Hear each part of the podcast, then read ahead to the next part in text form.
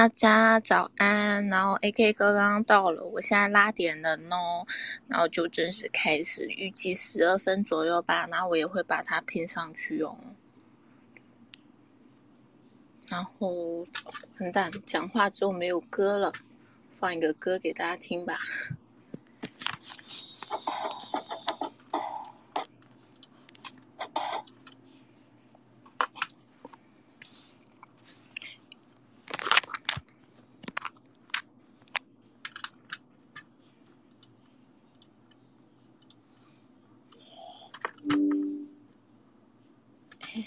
没有歌，十二分。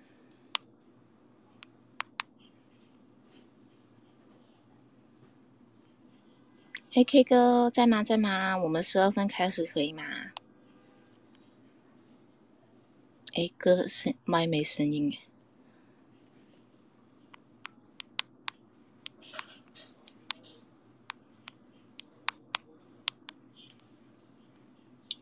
我喊一下，那大家十二分就可以再开始播点歌给大家听。那我再拉一下人哦。嗯？哎，但是哥，我这边你已经是 co host 哎，我 remove 你再拉上来。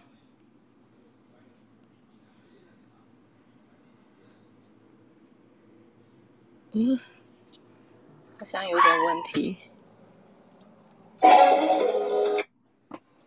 了，还是不要播歌。大家有来香港吗？还有今天如果想要上台上台跟我们聊一下的小伙伴，也可以上台哦。然后我们等 AK 哥那边处理一下麦的事情。那我也是先一下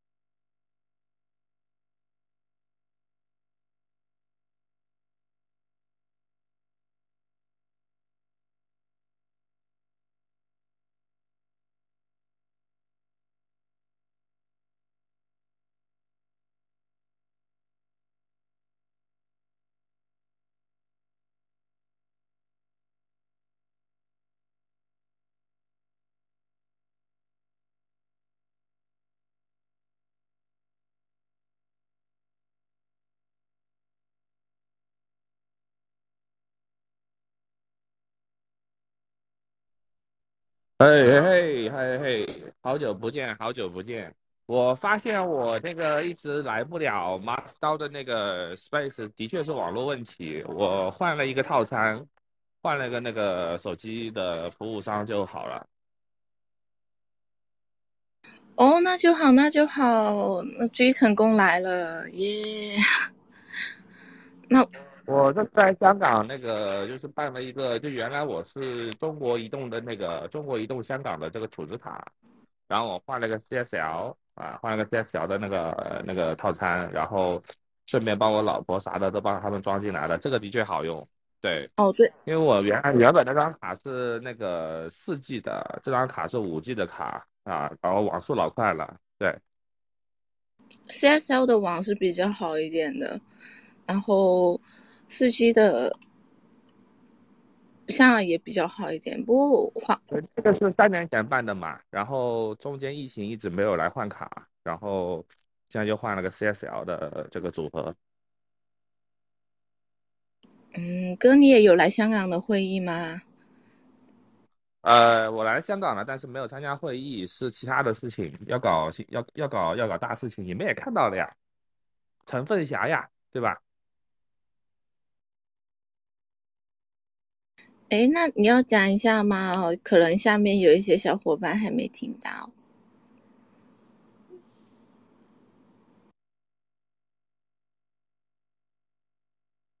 可能没什么时间。对。啊，没事没事，AA 哥那边盘好像现在有点问题，我帮他拉一下。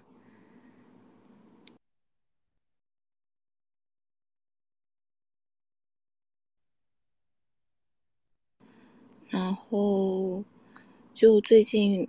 好，他还没来的时候，那我复盘一下上上一周我们讲的内容吧。因为现在轮到 AK 哥那边，可能网络上面有一点问题。那我们上两周的时候呢，就上一周就讲到四月九号到四月三十号是一个窗口期，是要准备止盈了。因为如果五月份的话还有二十五 BP 的加息下跌的话呢，应该还是会有一个下跌的行情。那我们在长期来看还是比较看好的，因为比特币这个四连减半周期呢，是跟这个呃美联储的一个价就放水的时间是，等一下哦，A K 哥说刷不到房间，完蛋了，我再发我。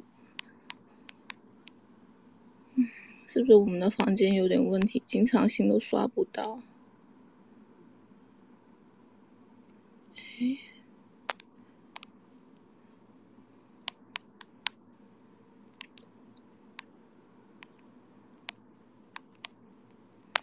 然后。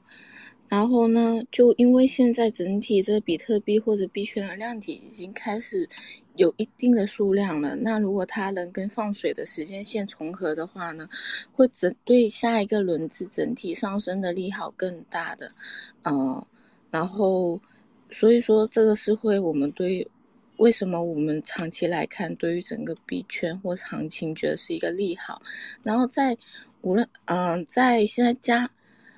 在这个四连减磅行情加开始之前，会是一个利空，然后也是说这个放水之前也会比较有个下跌的状态，然后我们就估计是十月份这时间点，大家可以观察，然后做一个买入的情况。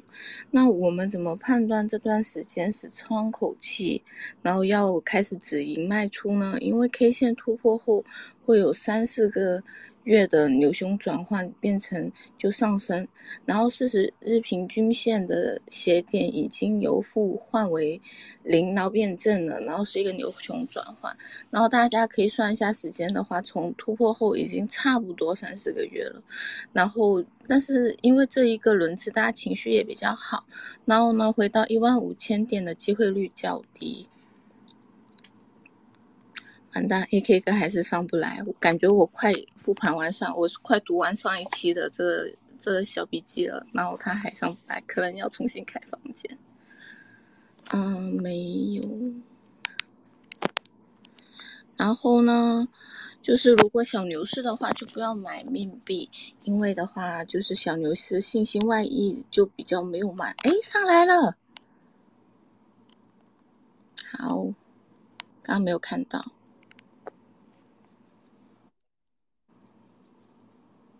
好，大家今天如果有想上来聊一下香港大会在做什么的话，也可以上来哦。好，A K 哥试一下，可以讲话吗？哎，可以了，可以了，终于能听到你的声音了。刚才对，刚才可能是出了一点点小问题，然后，呃，好的。我我。我刚刚讲到，就上一期我们讲了那个小牛是不要买命币那里，然后你可以开始今天的，就是我们今天的分析话题，耶，鼓掌。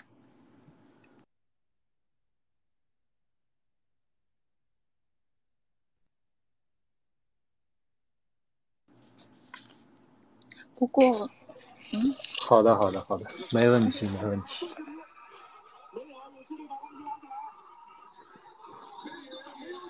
看一下，啊，应该是，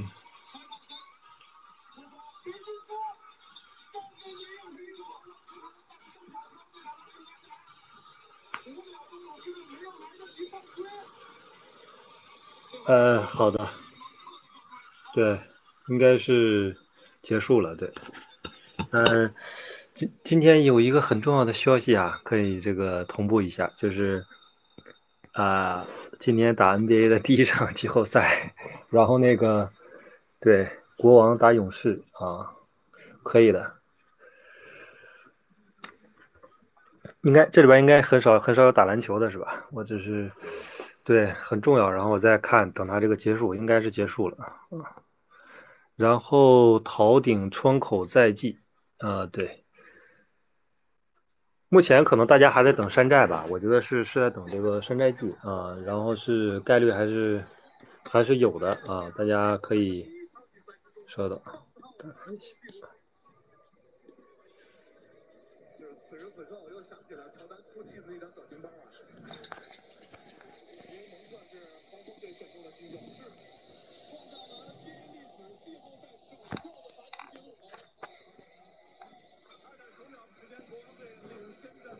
那这个时候卖一下广告吧。如果大家还没追踪 AK 哥的话，可以追踪 AK 哥哦。然后还没有 follow 我们 Master 的小伙伴，可以 follow 我们 Master 这一边。那当然还有就是加入我们的微信群啊，一起学习哦。OK OK，好的。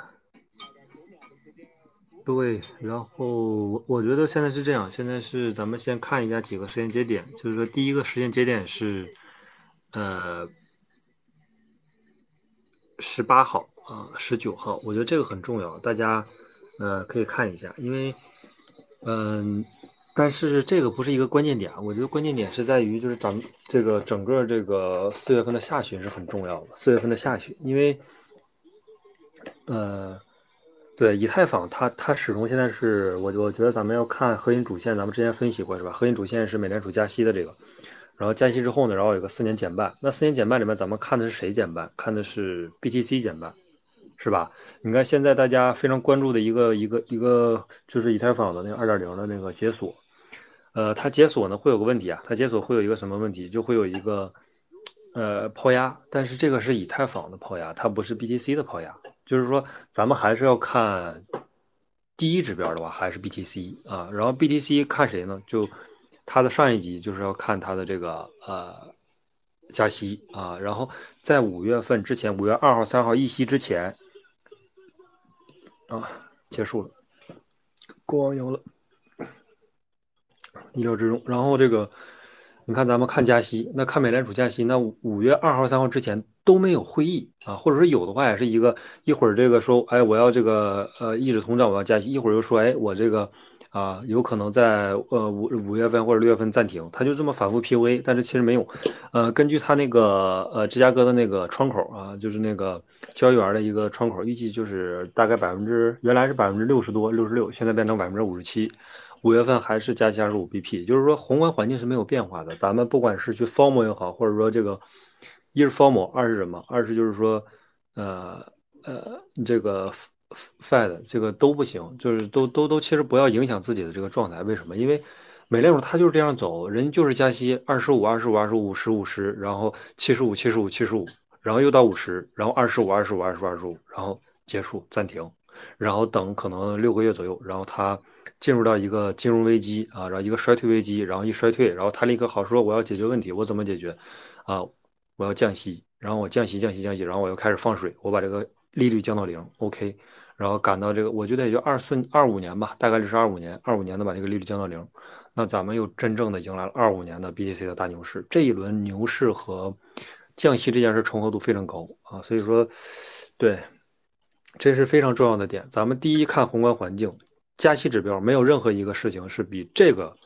信息更重要的，你不要看，就是信息有很多很多很多很多很多，是吧？你你一会儿又看这个这个基本面，一会儿又看这个纳指、美指什么这个，啊，是吧？然后这个道琼斯指数都有很多，呃，但是我们最后看的其实就这一个，因为它是因啊，就是说你这个纳指啊、美指啊，最后它都是果，它是一个由于这个因导致的一个果，然后可能这个因之前，比如说还有个 CPI，还有非农等等啊，这些也是这个这个因的一个前置的一个数据。对，然后我们看了这个呃宏观之后，那我们现在确定了五月份还是百分之五十五的概率要加息啊，二十五 BP。OK，那这个这个是确定性的，确定性的，那它就有一个点就是啥呢？就是到五月份之后又变成又变到一个紧缩的状态啊，宏观环境又变成一个下行的状态。那我们尽量要在五月份之前把这个仓位抛掉，这是一个特别重要的时间节点，就是五月二号、三号之前，尽量是不要持有仓位啊，这个是非常重要的。五月二号、三号之前啊，非常重要。然后另外就是什么？另外就是，嗯。呃，可以关注一个最近短的时间点，因为你山寨的话，我我觉得大多数人 BTC 还是很少的。就是说，我们要看通过去判断宏观环境，然后判断 BTC 的这个呃这个走势。但是有一个问题，就是如果说你你比如说以太或者山寨，它有可能呃不一定完全跟着 BTC 去走，因为 BTC 的汇率是吧，现在拉的很高。呃，山寨一般是跟着以太走，那山寨就有一个问题啊，有个问题就在于最近，就是最近吧，最近啊这个。呃呃，十八号，呃，那这就是以太的时间节点。为什么？因为 OKB、OKB、OK 叉、OK 叉在 OK 叉在十八号，它要解锁所有的二点零。呃，币安呢是在十九号解锁的二点零。所以说这两个时间节点对以太的破压会有一个非常大的影响啊。但是可能前一两天我觉得还好，它应该也是逐渐释放的一个过程。我我看了一下，它应该是应该不是全放出来啊，因为是一个。比如说你是币安的用户，然后币安的用户呢，从那一天开始，它也是一个逐渐释放的过程。所以说前几天还好，但这个肯定是对以太也有一个抛压嘛。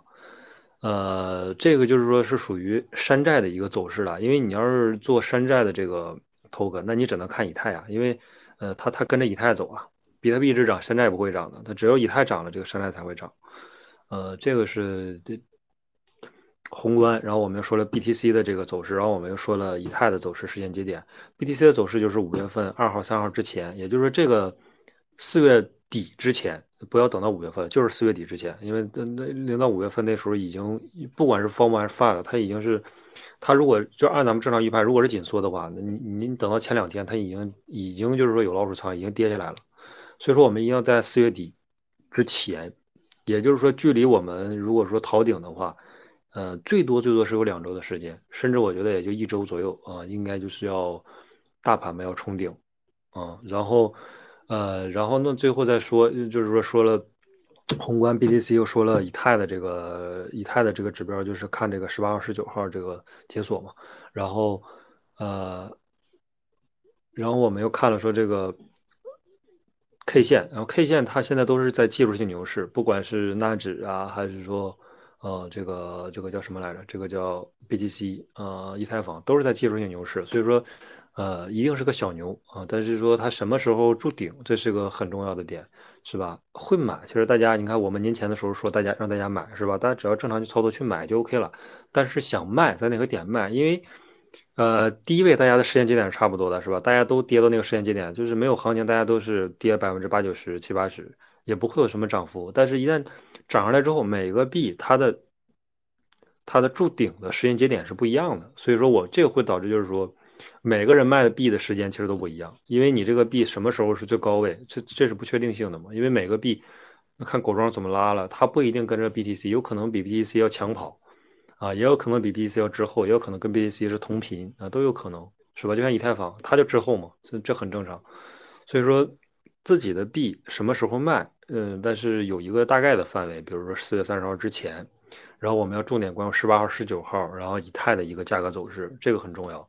但是具体说在十八号到十九号之后的哪一天，是吧？那不同的山寨肯定它的这个筑顶是不一样的。反正短期判断的话，就是一个情绪判断嘛，就是说大家很 formal，比如说呃布莱尔非常 formal，然后瞬间可能你看我我看了布莱尔是我大概零点五左右搞的，他现在是零点七五。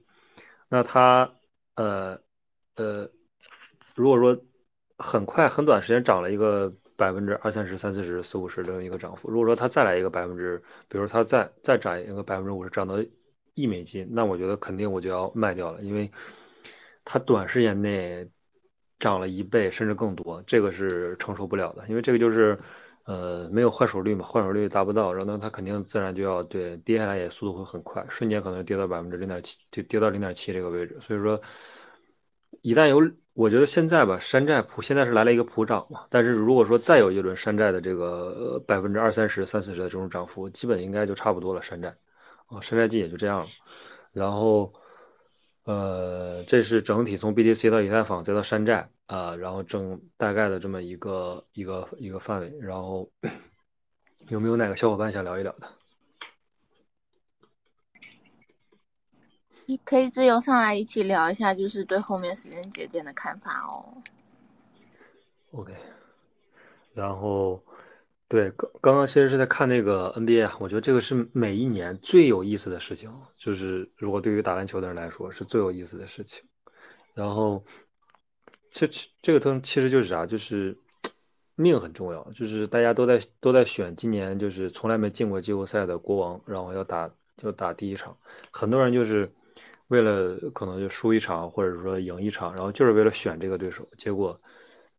对，这、呃、勇士选到了，但是勇士第一场还是输了，因为你这个季后赛他拼的是拼的是体力啊，这根本就是体力嘛。国王足够年轻，虽然说第一年第一次进，十八年之后第一次进，但是他们的球员足够年轻，最后在大家意志力都不行的时候，体力都没有的时候，国王这些年轻人还能跑还能跳，是吧？所以最终可能就是赢了三五分，但是最终还是国王会胜出，因为体力好嘛。然后另外就是，我觉得这个看问题呀，或者咱们投资也好看东西啊，我觉得有一个点是很重要的，就是说埃隆·马斯克的那个第一性原理，呃，这个非常重要。就是他他的第一性原理，其实每个人都解读啊，但是每每个人版本其实都都有一个版本，比如说呃，反正就大概三步到五步吧。但是都都差不多啊，其实是大同小异，大同小异。但是里边核心的一个点，就是所有人都涉及到一个点，就是看到本质，就是你要做一个事情，那首先我们我们在做一个事情之后呢，或者我们要解决一个问题，有一个问题，有一个需求，那我们要第一件事啊，第一件事是要干嘛？第一件事是要看到这个问题的本质，就是要找到这个问题。我们比如我们看篮球或者我们看投资，它的本质是什么？我们看到了本质之后，然后我们再去想，哎，我们要规划整个这个事件，或者我们要去找和这个本质相关的这个数据，要去找和这个本质相关的这个，呃呃，这个这个这个，比如说这个呃前置的这个信息、后置的信息、中间的信息，然后。我们遇到问题找本质，然后去找到和这个或者第三步可以是计划，也可以说去找这个本质相关的这个能能推演出本质的这个信息的这个数据，然后第四步就是行动，第五步是复盘，基本就是啊、呃、第一性原理，很多人都有版本啊，但是大同小异啊，就是你反正一共就是这五步，但是第一步之后就是我们遇到问题或者我们想做一件事儿，第二步就是一般都是要找到它的本质，其实就是这样。呃，我们这边可能 Master 里边看到的本质就是说投资的本质，或者对加密货币投资的本质，我们目前来看就是加息，因为你现在这个盘子已经足够大了，它现在已经几乎是和这个纳指是同频的。就比如说，它有的时候可能这个内部发生一些这个呃呃暴雷，是吧？这是很正常的。暴雷之后，它就。呃，暴雷之后，它就怎么？它就这个呃，叫呃，这个这个超跌嘛，这是比较正常的。然后超跌之后呢，比如说纳指可能在短暂的时间是吧，在横盘或者说震荡，然后呃，BTC 再来一波上涨，这是很正常的。为什么？因为你之前超跌跌的太多了。其实它并不是说呃纳指那边在震荡，咱们 BTC 的上涨，说就它要脱离纳指，不存在啊，也不可能是，就是说。嗯，反正现在的这个 BTC 的价值吧，它实用的价值和它的故事都是不允许它脱离纳指，脱离这个加息的这个宏观环境。所以说，我们看到了，呃，BTC 啊，投资 BTC 的一个最核心的，我们认为最核心的点或者最核心的指标，其实就是加息这一个啊，没有第二个。你关注好这一个，那为什么我就是说，呃，前一段时间我们也这个这个这个情绪也很不好。为什么情绪不好？因为，因为什么？因为因为那个时候大家就是说要硅谷银行要暴雷，然后这个连环爆仓等等，大家这个情绪都很不好。然后这个确实 BTC 也从两万五跌到了两万，是吧？短时间内有很多人下车了，呃，我们情绪也很不好。但是，呃，当时我们的判断的一个最核心的逻辑啊，还是说三月二十二号要加息二十五 BP 这件事是没有变化的。那我们认为。按正常来说，即使 BTC 超跌，那它也应该补涨补回来。所以说，这是一个对我们还是就是说坚信我们的这个最核心的这个指标没有变化，跟我们的预期是一样的。所以说，按正常来说，它就不应该去超跌的啊。那果然是它就没有没有去超跌，而反而是很很快弹到两万五，然后弹到两万八，现在是在三万，呃三万附近吧。对，觉得这个，呃，B C 在三万这个位置，我觉得要震荡一下，震荡一下，应该要等一等以太坊啊，等一等以太坊。以太坊，你看咱们上周说的内容，咱们上周说的内容就是以太坊要在两千，呃，以以太坊还在一千九，我们当时的判断就是说，以太坊应该在两千以下，震荡的时间太久了，我们认为它很快会突破两千，呃，这一周就突破了两千，而且现在到了两千一，那我们认为在两千一这个位置也不会横太久，呃。应该很快会上两千三到两千四这个位置，会上到下一个压力位，因为在两千一这个位置，其实它是没没有任何这个呃理由，或者是说这它是个真空期，大家可以理解吧？就是说，它只要过了两千，从两千到两千三四之间，它其实这个位置随意的，是很随意的，因为它是真空期，就是说大家去做这个压力位和阻力位做策略的时候，这个策略它不会把两千一、两千二当成一个压力位或者阻力位，这个位置大家是可以就是说。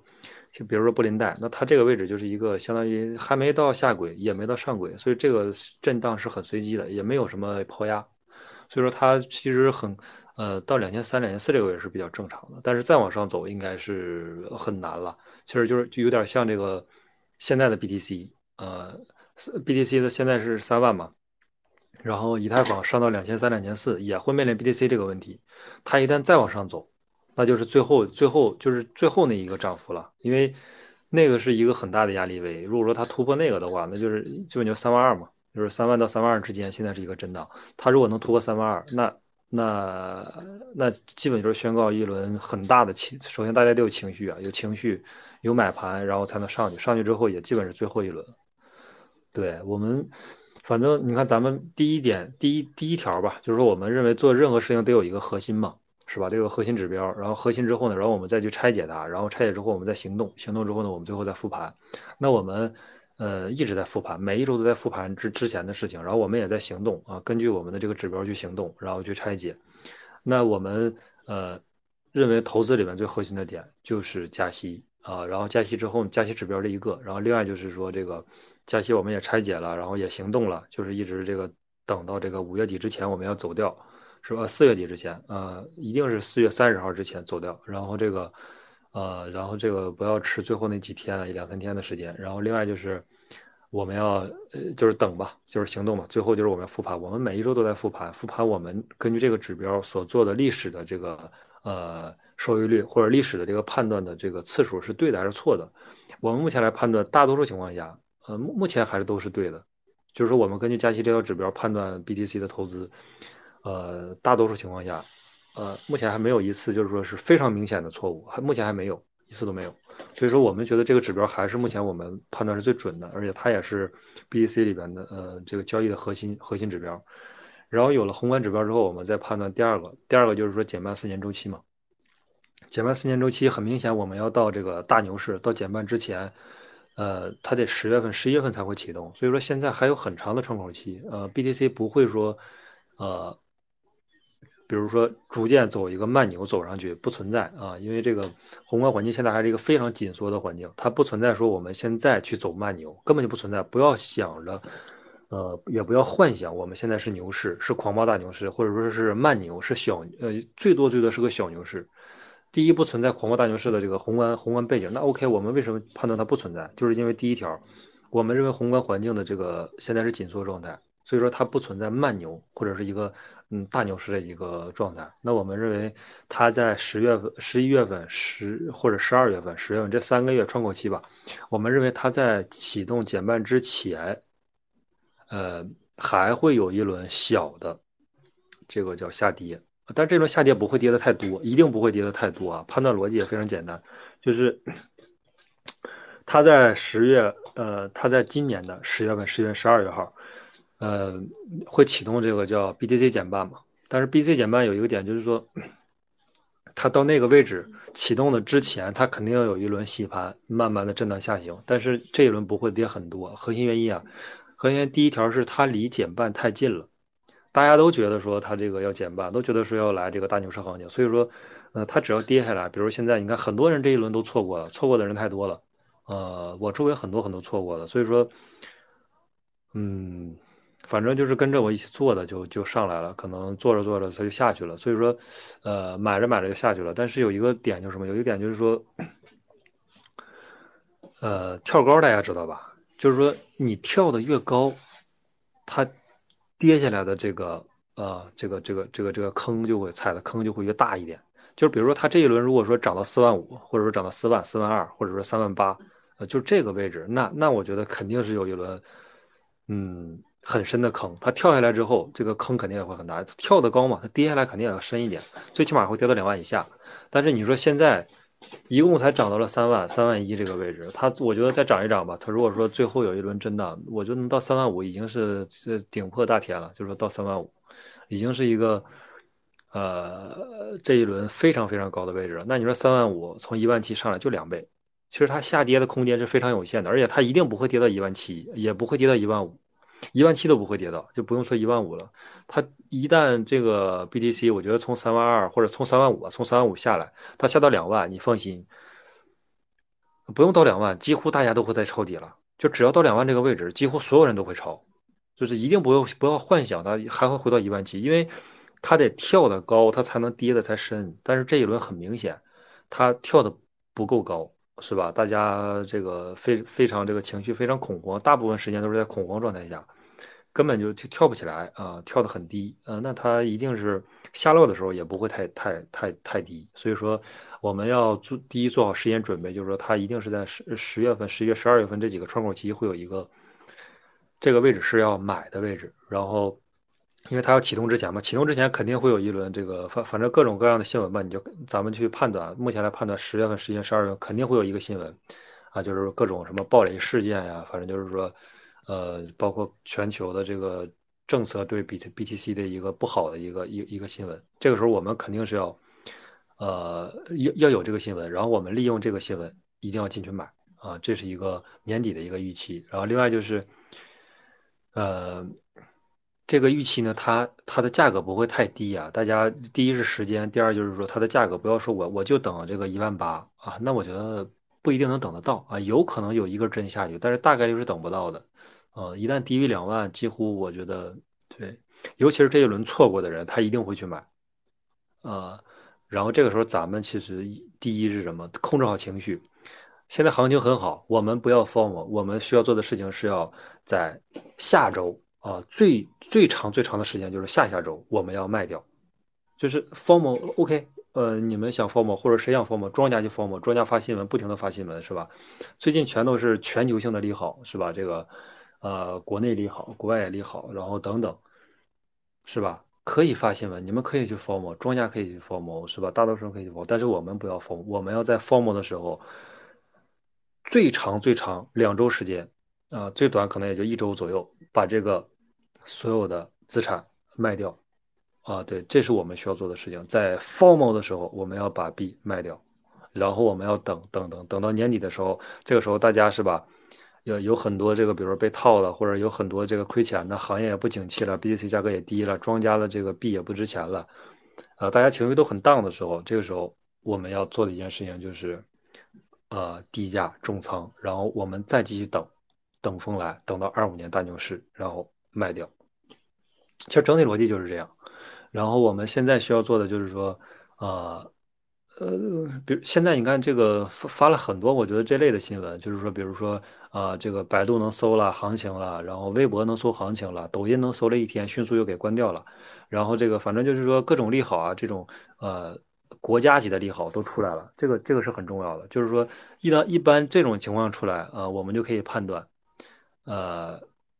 基本是一个顶部了，一个阶段性的一个顶部，然后而且它刚好赶在这个小牛市的这个顶部放出来，那我们判断它肯定是说庄家来对来去诱导的一个一一个很重要的指标了。所以说，对，所以说这个大家要宏观环境还是这个呃加息指标啊，这个是没有任何变化的。然后我们现在看了一个这个呃芝加哥的 Watch，它这个 Watch 呢也是。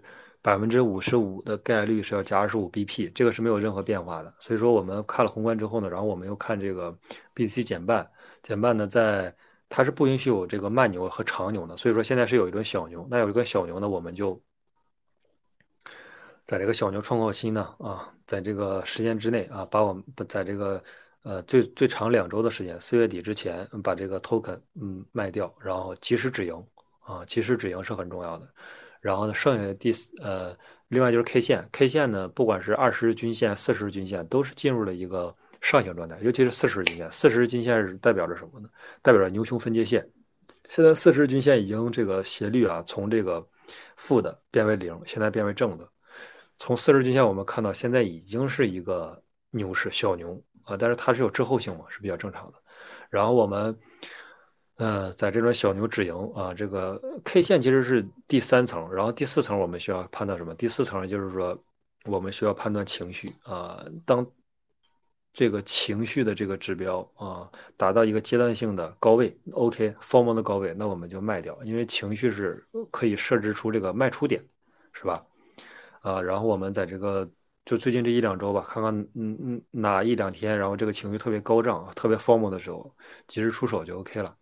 对，然后这是一个，然后另外就是，呃，说了 BTC，说了以太坊，是吧？BTC 它肯定是跟着宏观环境走的，但是山寨和以太它不一定跟着宏观环境走。然后以太坊在十八号，十八号的时候会有一个呃 OKB 的二点零的解锁，所有的山寨币的走势会跟着以太坊。然后以太坊的走势呢，大家要重点关注十八号 OKB 要解锁二点零的这个释放，十八号就这个月十八号。然后另外就是十九号，呃，币安的。以太坊的二点零释放，这个也是逐步释放，大家可以关注一下它每天释放的这个量啊，给多少人解锁，解锁的这个量，这个很重要。然后，呃，如果你持有的是山寨，那就关注以太坊的这个解锁时间啊。如果说持有的比特，那就关注宏观环境，关注这个时间节点很重要。然后，对，然后整体是这些。然后去，其实去香港，对，去香港我觉得还好吧。去香港，对，去香港。呃，那我们就进入到第二个，就是去我就是去香港，去香港这个之行，香港之行其实还，呃，整体上收获是很大的，整体上收获是见了很多的这个老的朋友，又见了很多这个这个这个新的朋友，然后又这个对，又见了很多这个呃，又认识很多新的朋友，然后又学到了很多东西，然后。不停的这个每一天都在都在头脑风暴啊，确确实会有会有会有很多收获。然后这个，嗯，对我我觉得这个是收获好的一方面，就是我们确实都都这个挺挺挺这个学到很多东西，然后大家也这个呃也这个呃也这个就是对身体的强度会有一点要求啊，每天凌晨四点睡，然后这个连续三天，可能大家都有点崩溃了，然后这个这个。呃，对，这是一个，然后另外就是，嗯，对对，当地的这个叫什么？这个叫这个这个这个风土人情，确实是体体验不是太好。就是后来我我我也想，我想为什么就是说对大家这个这个这个这个这个这个，对这个大陆人，就是香港这边对大陆人恶意非常大啊！我在想，我说为什么会有这种情况呢？就是。我我觉得人就是，而且我的感受，我的感受是，嗯，大陆人是大多数情况下吧，是要呃是要比这个香港这边要要聪明一些。就是他他老觉得就是说香港这边他就是怎么呢？他他老觉得他骗你啊，或者说他他他呃他呃这个。就是说搞一些小动作，比如说出租车加价呀，然后这个你你住酒店，然后他就给你拖延时间啊，等等，搞这些小动作。其实，呃，对于这个，我觉得对于大陆人来说吧，或者对于这个这些来说，其实，呃，把他看的都一清二楚。就是说他他动作太小了，就大家。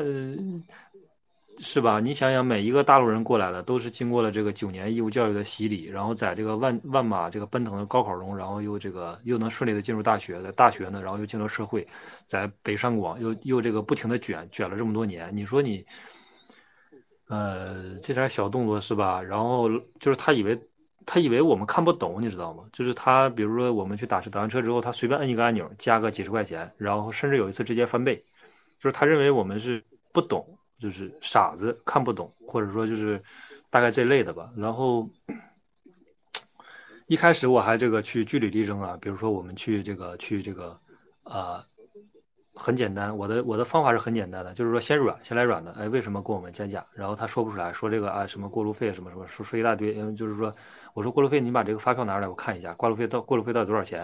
然后又拿不出来，拿不出来之后呢，先来软的呀，软的不行啊，软的人家就是要就是要给你 double。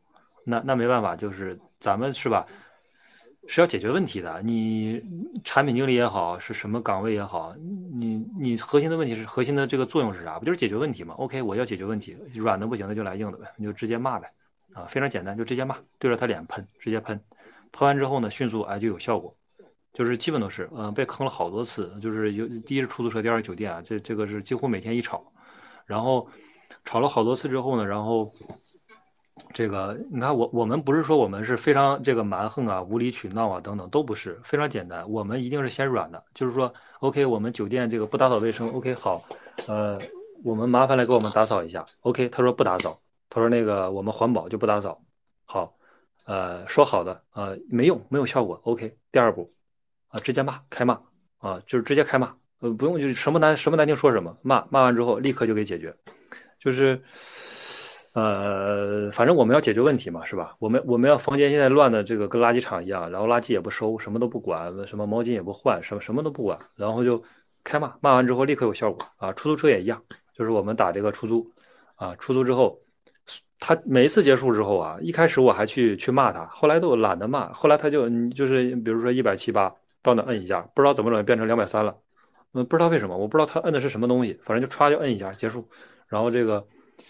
一开始吧，还还还还骂，后来我都懒得骂，我就感觉这些人，哎，不想说。后来就，呃，你愿意咋地咋地吧，我我也不管了，也不 care 了，啊，反反正你想加你就加吧，我就当没看见。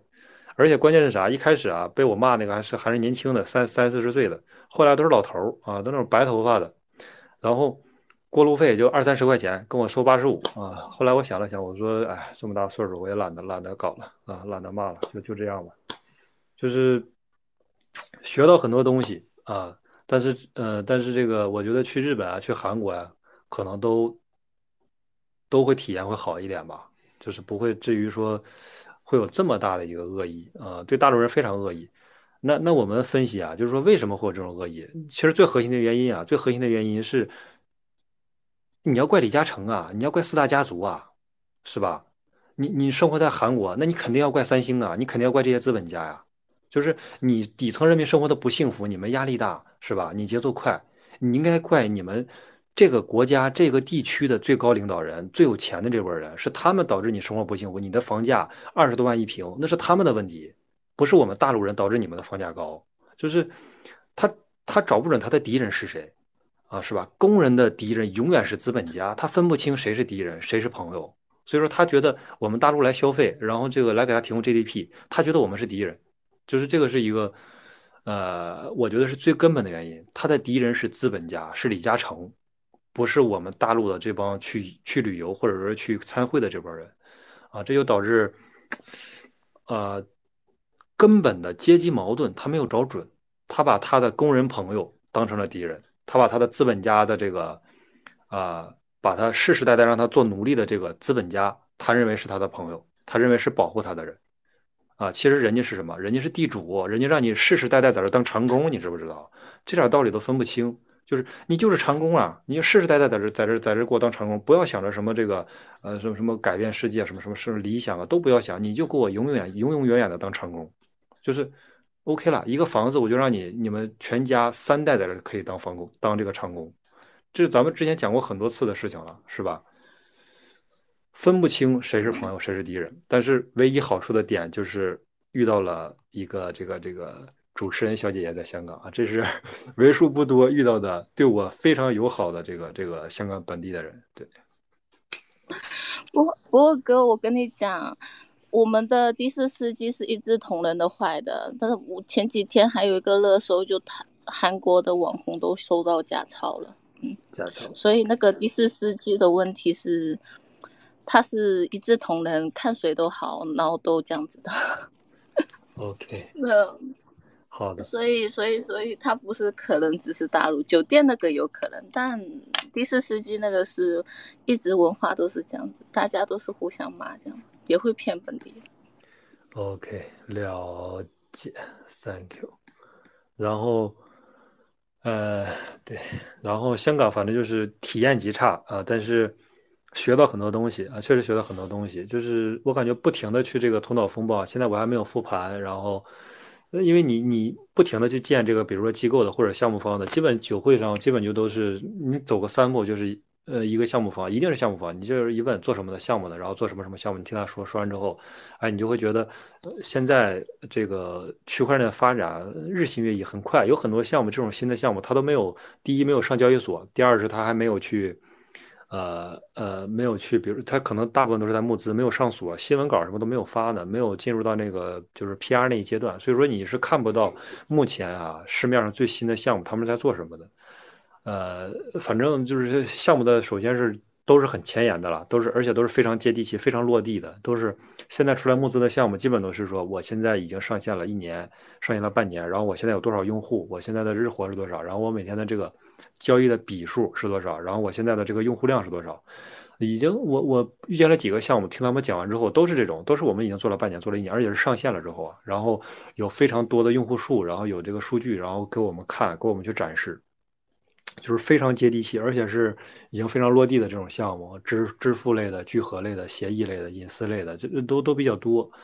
然后，呃，这是一个特别重要的点。另外就是，呃，机构吧，机构也比较多。但是机构一个普遍的问题是，呃，no money 啊，机构就是我我我也遇见了很多机构，可能你走你走多一点，走个五步就能遇见一个机构。但是大多数机构现在一个最重要的问题是，啊，没钱。啊，没有钱啊，但是就是也是要过来聊啊，学习啊。现在 Web Three 这个资金量很小，尤其是呃之前的那些机构，就是说他的之前投的这个项目币，他没有及时卖出的话，上一轮牛市没有卖出的话，这一轮都是被套的死死的，几乎手里都没什么钱，很少。而且很多机构都是新成立的，我看了那个呃几乎大机构大会的名单，呃，就是。有有可能三五十个机构吧，但是只有可能七八个是听过的那种，大部分都是对，都没怎么听过，然后都是新来的这种。反正我感觉机构最大的感受就是没没什么钱啊。可能我觉得这种 Web Two 的这种机构现在是有钱的啊，这个是对。说 Web Three 的这个大部分可能做量化的有一点资金，但是大部分应该都是没钱的。然后这个这是一个感受。另外就是呃，第三个就是呃。美女挺多的，就是女生特别多，呃，这个意味着什么呢？这个意味着就是说，它是一个目前啊是一个朝阳产业，它有吸金能力。一般就是这样，你大家就看，就是说哪一个行业发展的好，发展的这个呃人数多，那我们呃去看这个行业一定是女生会多一点。比如说直播，或者说这个带货这种，你你看美女肯定就特别多。像这个区块链，它一到熊市的时候，比如说一年前。是吧？大家都这个转行，纷纷转行，然后这个呃，因为什么？因为不赚钱啊。这个即使是美女在这个行业也不赚钱了，因为这个没有没有这个赚钱效应，大家都走掉了。突然之后，突然就又又又火起来了，BTC 又涨了差不多近一倍了。那这时候大家又呃，其实从一万五上来已经一倍了。那大家很多很多漂亮的女生又都都回到这个行业，呃，比如她可能中间有半个月、半年就做其他的事情，然后这半年一看行情好，又立刻又回来了。反正女生是很多了，就是说长得漂亮的也很多。然后，这是第三个感受，就是整个这个行业确实是，呃，从参会的感觉吧，是在蓬勃发展啊。不管是说技术的进展，还是说这个通过这种这个这个美女指标吧，我觉得都是在蓬勃发展，这个是比较好的点。呃，目前是这对项目机构，然后再加上我觉得这个美女指标其实是挺高的。呃，反正整体挺好的，就是强度很大，每天四点睡，然后这个会会导致就是说，呃，进入这种就是说这种这个游离状态，白天可能脑子始终是昏昏的啊，然后这个这个还还还是比较累吧，反正这个我我觉得不不能是办会的强这个频率不能太高啊，这个大家我我感觉待个几天一般都得歇个一两周吧，反正是很累。我们昨天坐飞机回来的时候，基本就是。就就是大家都都睡晕了，都已经就是怎么叫叫不醒那种，就是基本是属于懵的状态。对，然后反正香港我觉得也不吐槽了，就是本地的话，谁谁去过谁就能感受一下了。然后呃，我见了那个一个原来的一个朋友，也是做项目的，做一个那个呃去中心化媒体。啊，他是中中科院的一个博士，然后和和澳门科技大学的一个双双博士。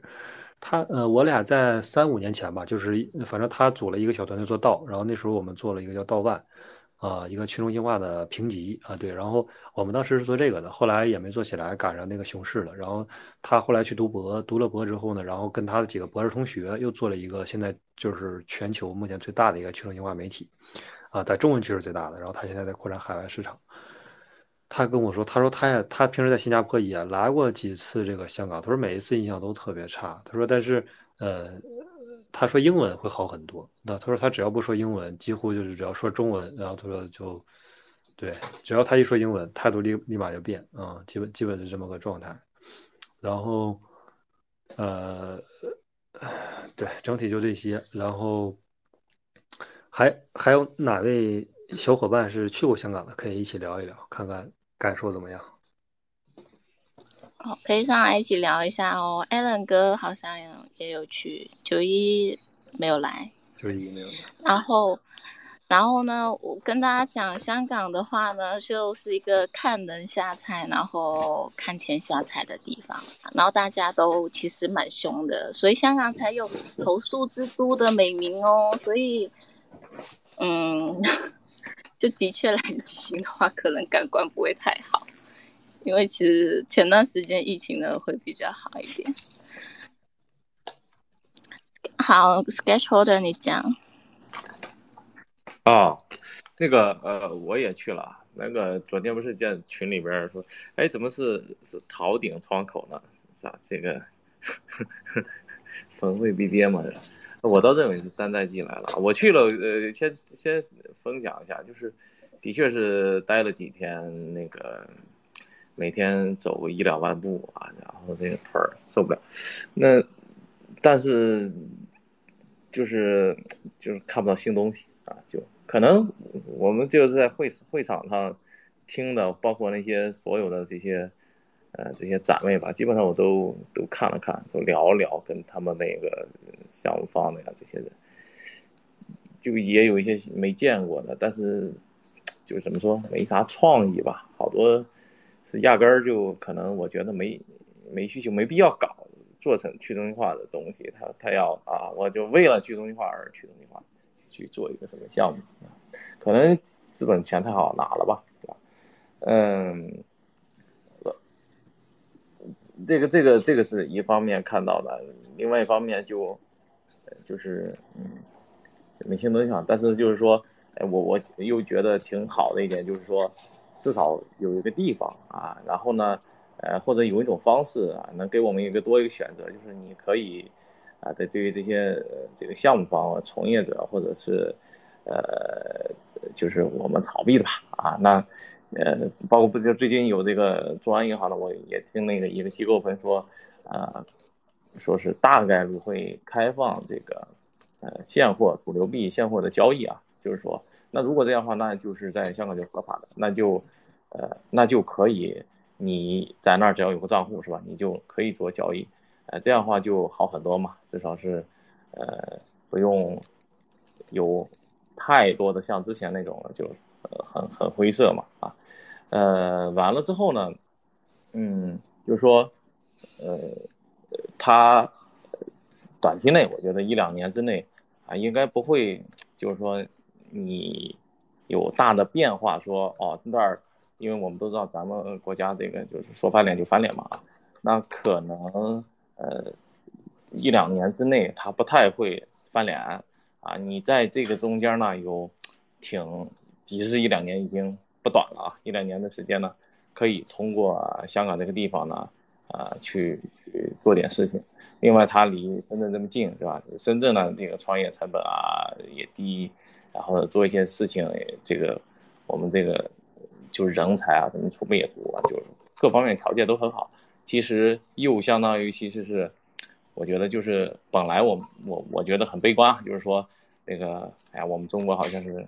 跟这个事儿万不三没有关系了，啊，现在呢又看到希望，哦，那我们又可以通过这种方法迂回的啊去搞这个，然后不至于落后啊，不至于呃不行，因为你最后其实到了呃优化啊这些方面或者强运营的这些呃项目呢，呃，还真的是我们的长项啊和优势，嗯，别人他比不了啊。那我们只要在这一块呢能做，就挺好嘛。比如说我们这种像这个呃 Mars 道都做了好久了啊，就每就就就一直在这个持续的搞这个 Space。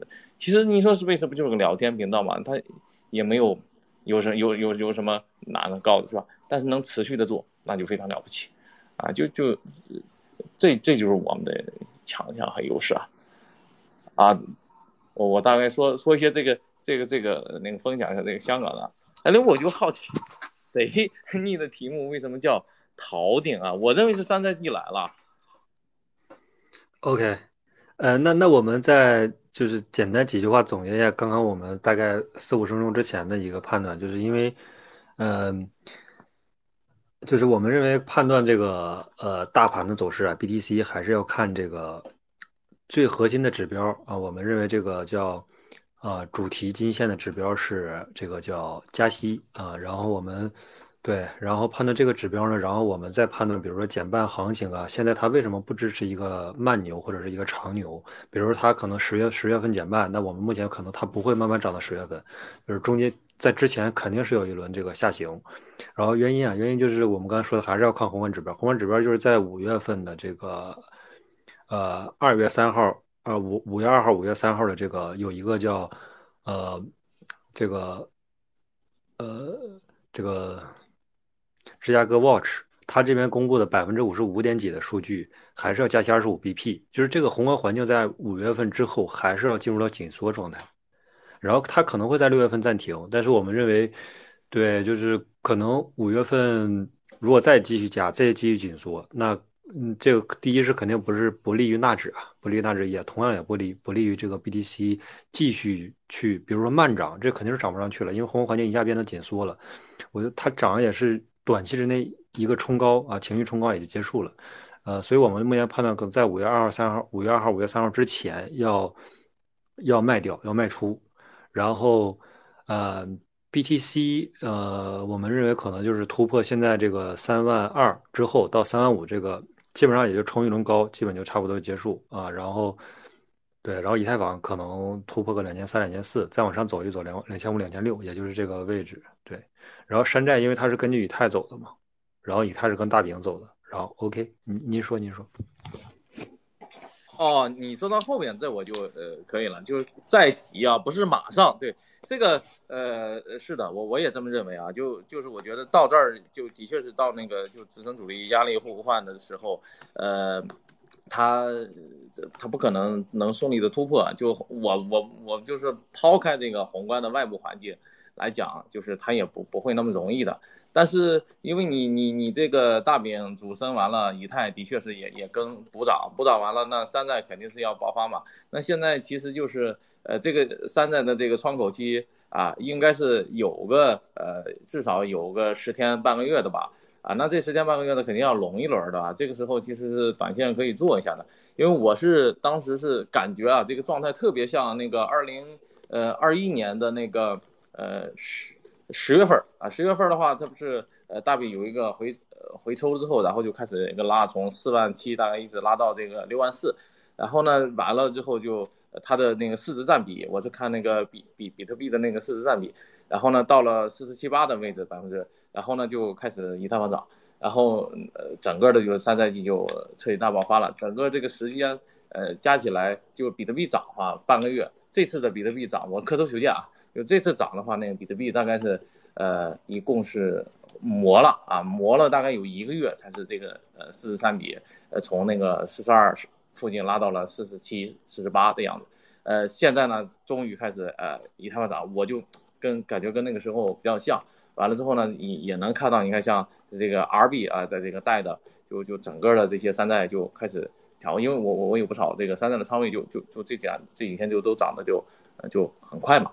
啊，然后呢，就觉得哦，好，这是一波，就必须要抓，抓完了这一波，我觉得是不是收尾会不会有？正常来讲是币都拢完了，该图再拢一下了啊，图也拢一圈啊，那就应该去看看这个 OpenSea 上呃交易量前五十名到底呃哪些这个呃图呃交易量也还可以，图的质量也不错，呃提前埋伏埋伏打一打啊，然后那个呃搞一波流啊，的确是五月份，我觉得，我觉得是应该要减仓啊，要要要空空空一空一部分仓位出来啊，大概是这样啊。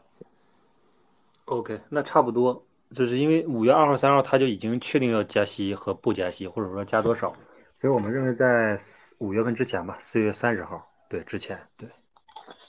哎，老哥您说，卡完，考安哥也来了，对对对，Hello，叔叔，那个正好今天看到 看到你们在对看到 Master 在搞这个 Space，我上来说两句啊，就是这次刚才大家大家不是说了嘛，说这次这个香港这个见闻呀、感受什么的，就是我因为我还是我是开会之前就去了一次，然后开会的时候前两天又去了一次，但都是就是匆匆过去见了几个朋友就走了。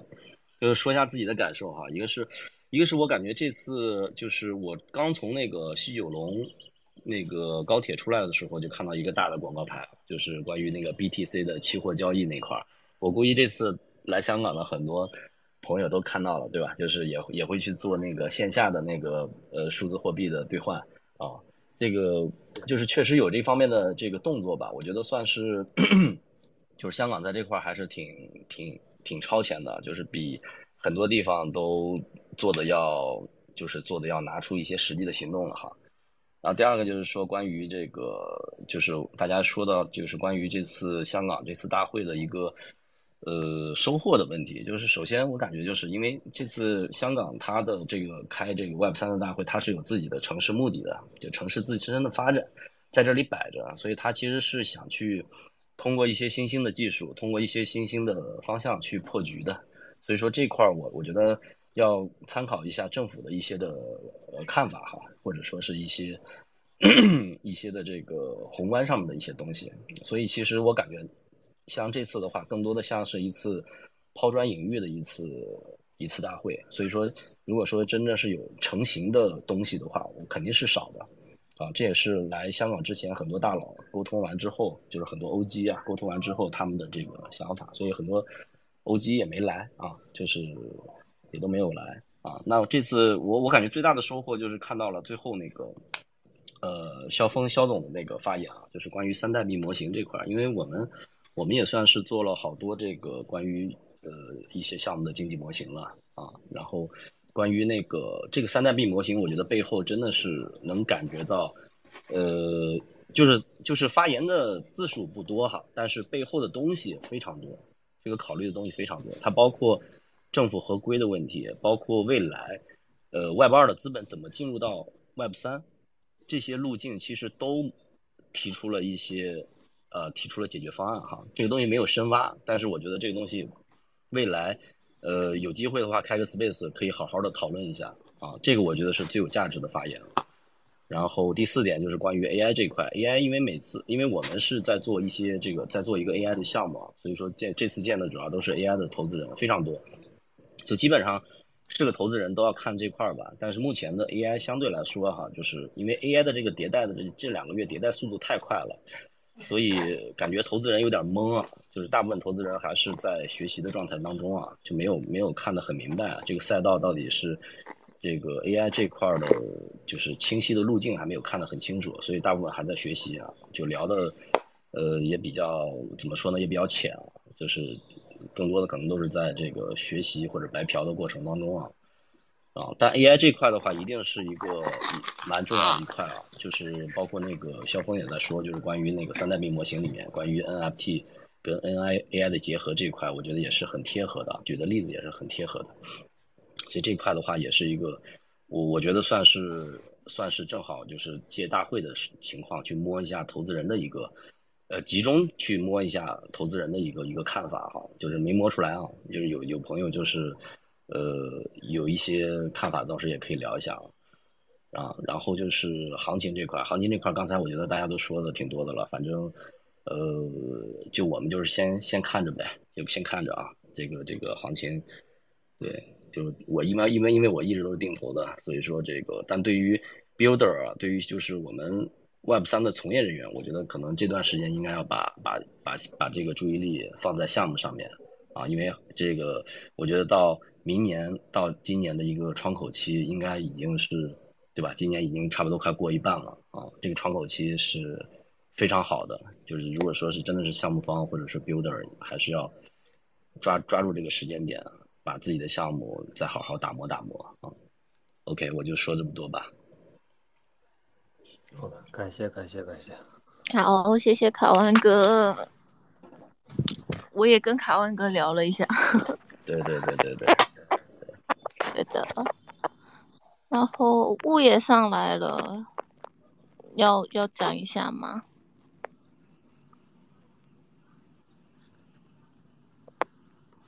其实我也有去逛会展那边，我其实觉得这一次来的比较多，整体我觉得整个会场吧，他们整体比较少，每个摊位就是可能有一个大电视啊或者展示的部分，然后比较要靠自己手动去跟每一个接洽接洽的，就是那边那边当值的人去聊，你才能知道本来项目是什么，就反而满分化的。然后那时候也有跟。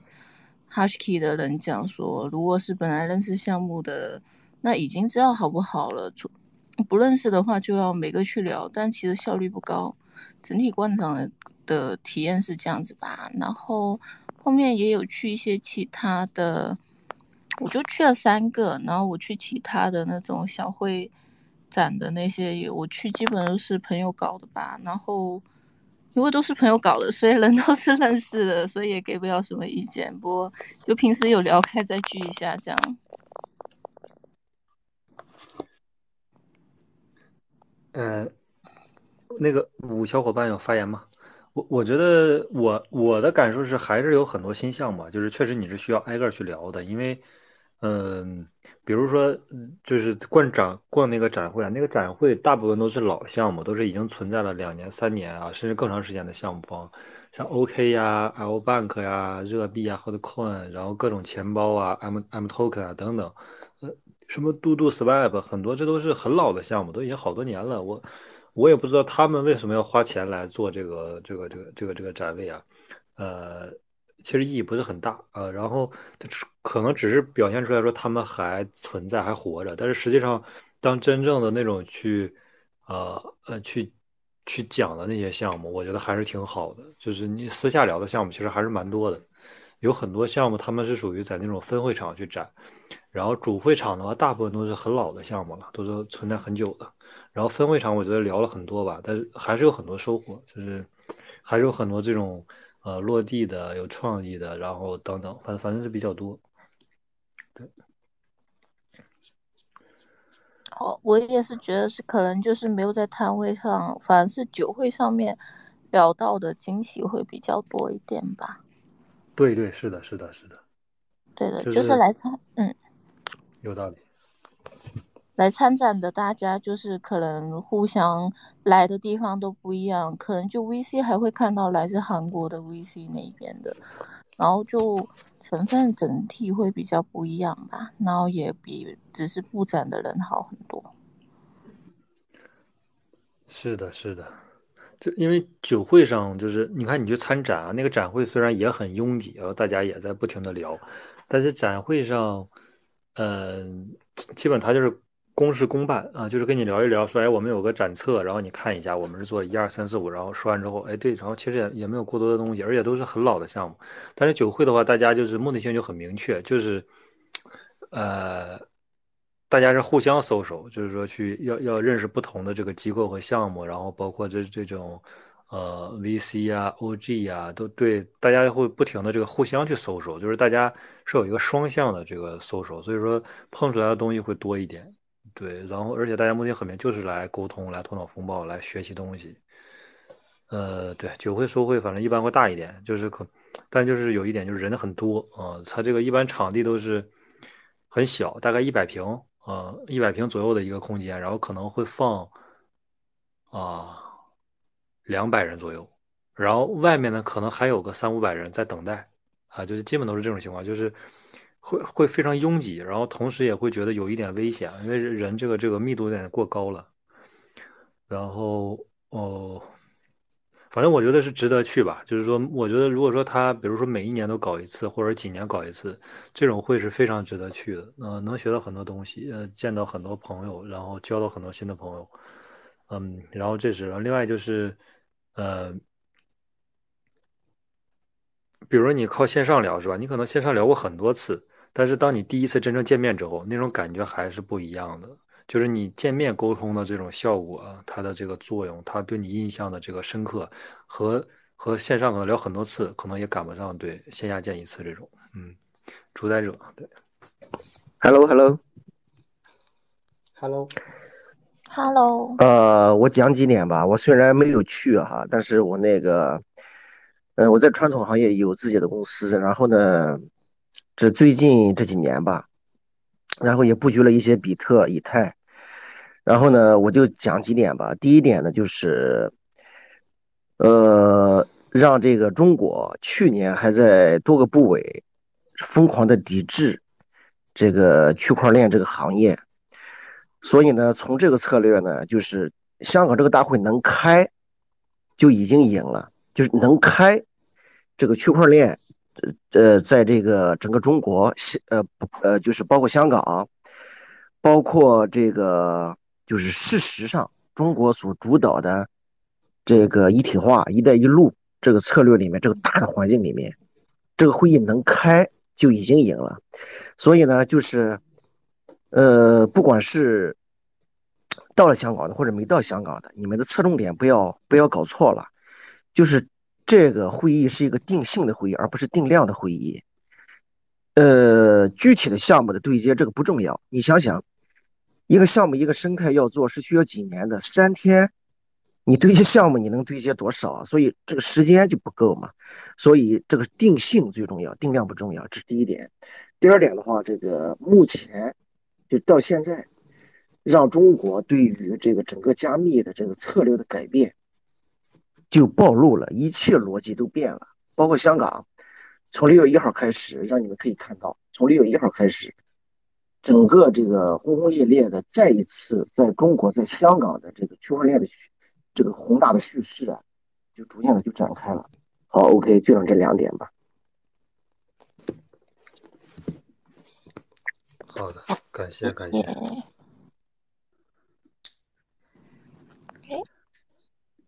呃，那我们还是聊一聊行情，就是因为刚刚那个。那个有一个老哥，也我我在微信群里见到他，也是说，对，要聊这个窗口在即。他嗯，对他跟他其实跟咱们说的差不多，他认为可能是五月份之后，但是我们认为是也是五月份要开始逃顶嘛。然后我们认为是四月底之前就要逃顶，最晚最晚是四月三十号，就是四月三十号之前一定要对，一定要走掉。然后，嗯，刚刚也说了，就是这个呃，这个这个逻辑啊，一二三四，然后。另外就是山寨，山寨的话要看好以太啊。然后因为以太目前破了两千一，破了两千一之后，可能我觉得，嗯，我们觉得吧，可能就是说要，呃，上个两千三四应该问题不大啊。大家稍微等一等，嗯，对，哎，德哥来了，可以的。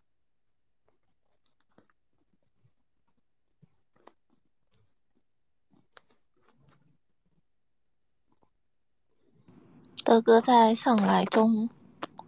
不过这次是看到很多网友挺开心的，还有漂亮的 KOL 小姐姐们。啊，Lucky Baby 是吧？对，真的很好看。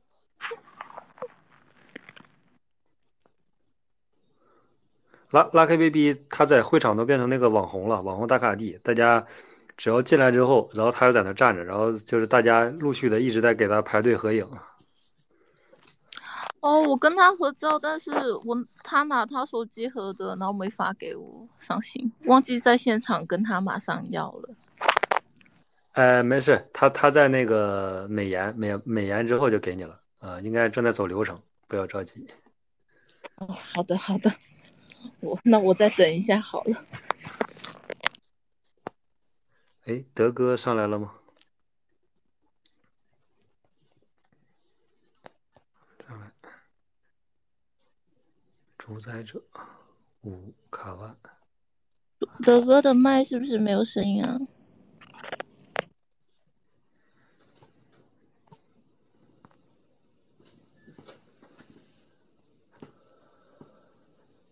对，德哥，你的麦没有声音。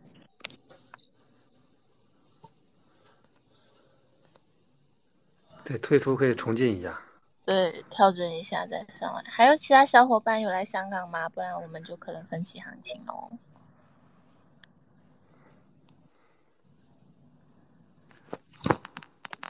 哎，上来了，上来了，哥哥。现在可以说话了吗？可以了，听到。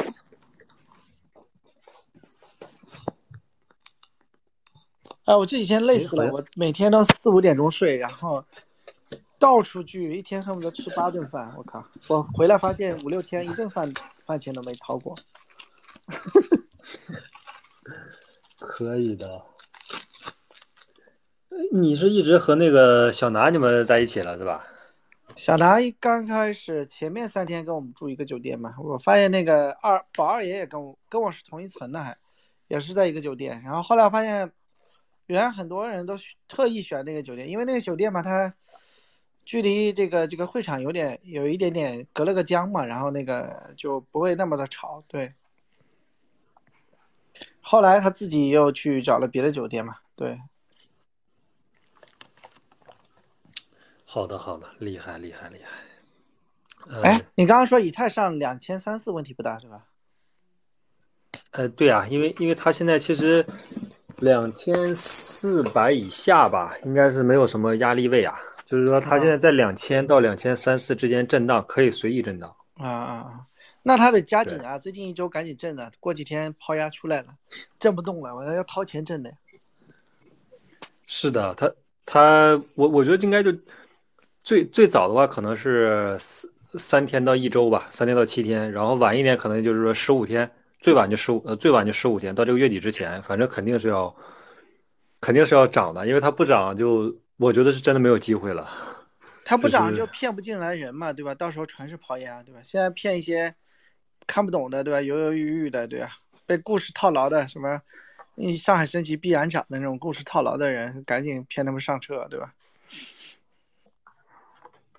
有道理，对，然后，呃，反正就是长期来看，那肯定还是能赚的。就是即使说现在两千一，它现价买，然后存在二点零里，那他等到大牛市涨到一万啊，应该也不是问题，就是时间久一点。对于不喜欢做波段的，你觉得饼它会出现抛压吗？近期？我我觉得饼也就这几天啊，它就它肯定要是现在三万二不是抛压吗？它破了三万二就上三万五呗，反正。呃，大概率是能破三万二的，就是这这个它只是震荡时间久一点，但是能上去，上去之后，然后那就三万五就就差不多了呗，三万五，然后也就也就是最后的一个冲顶了。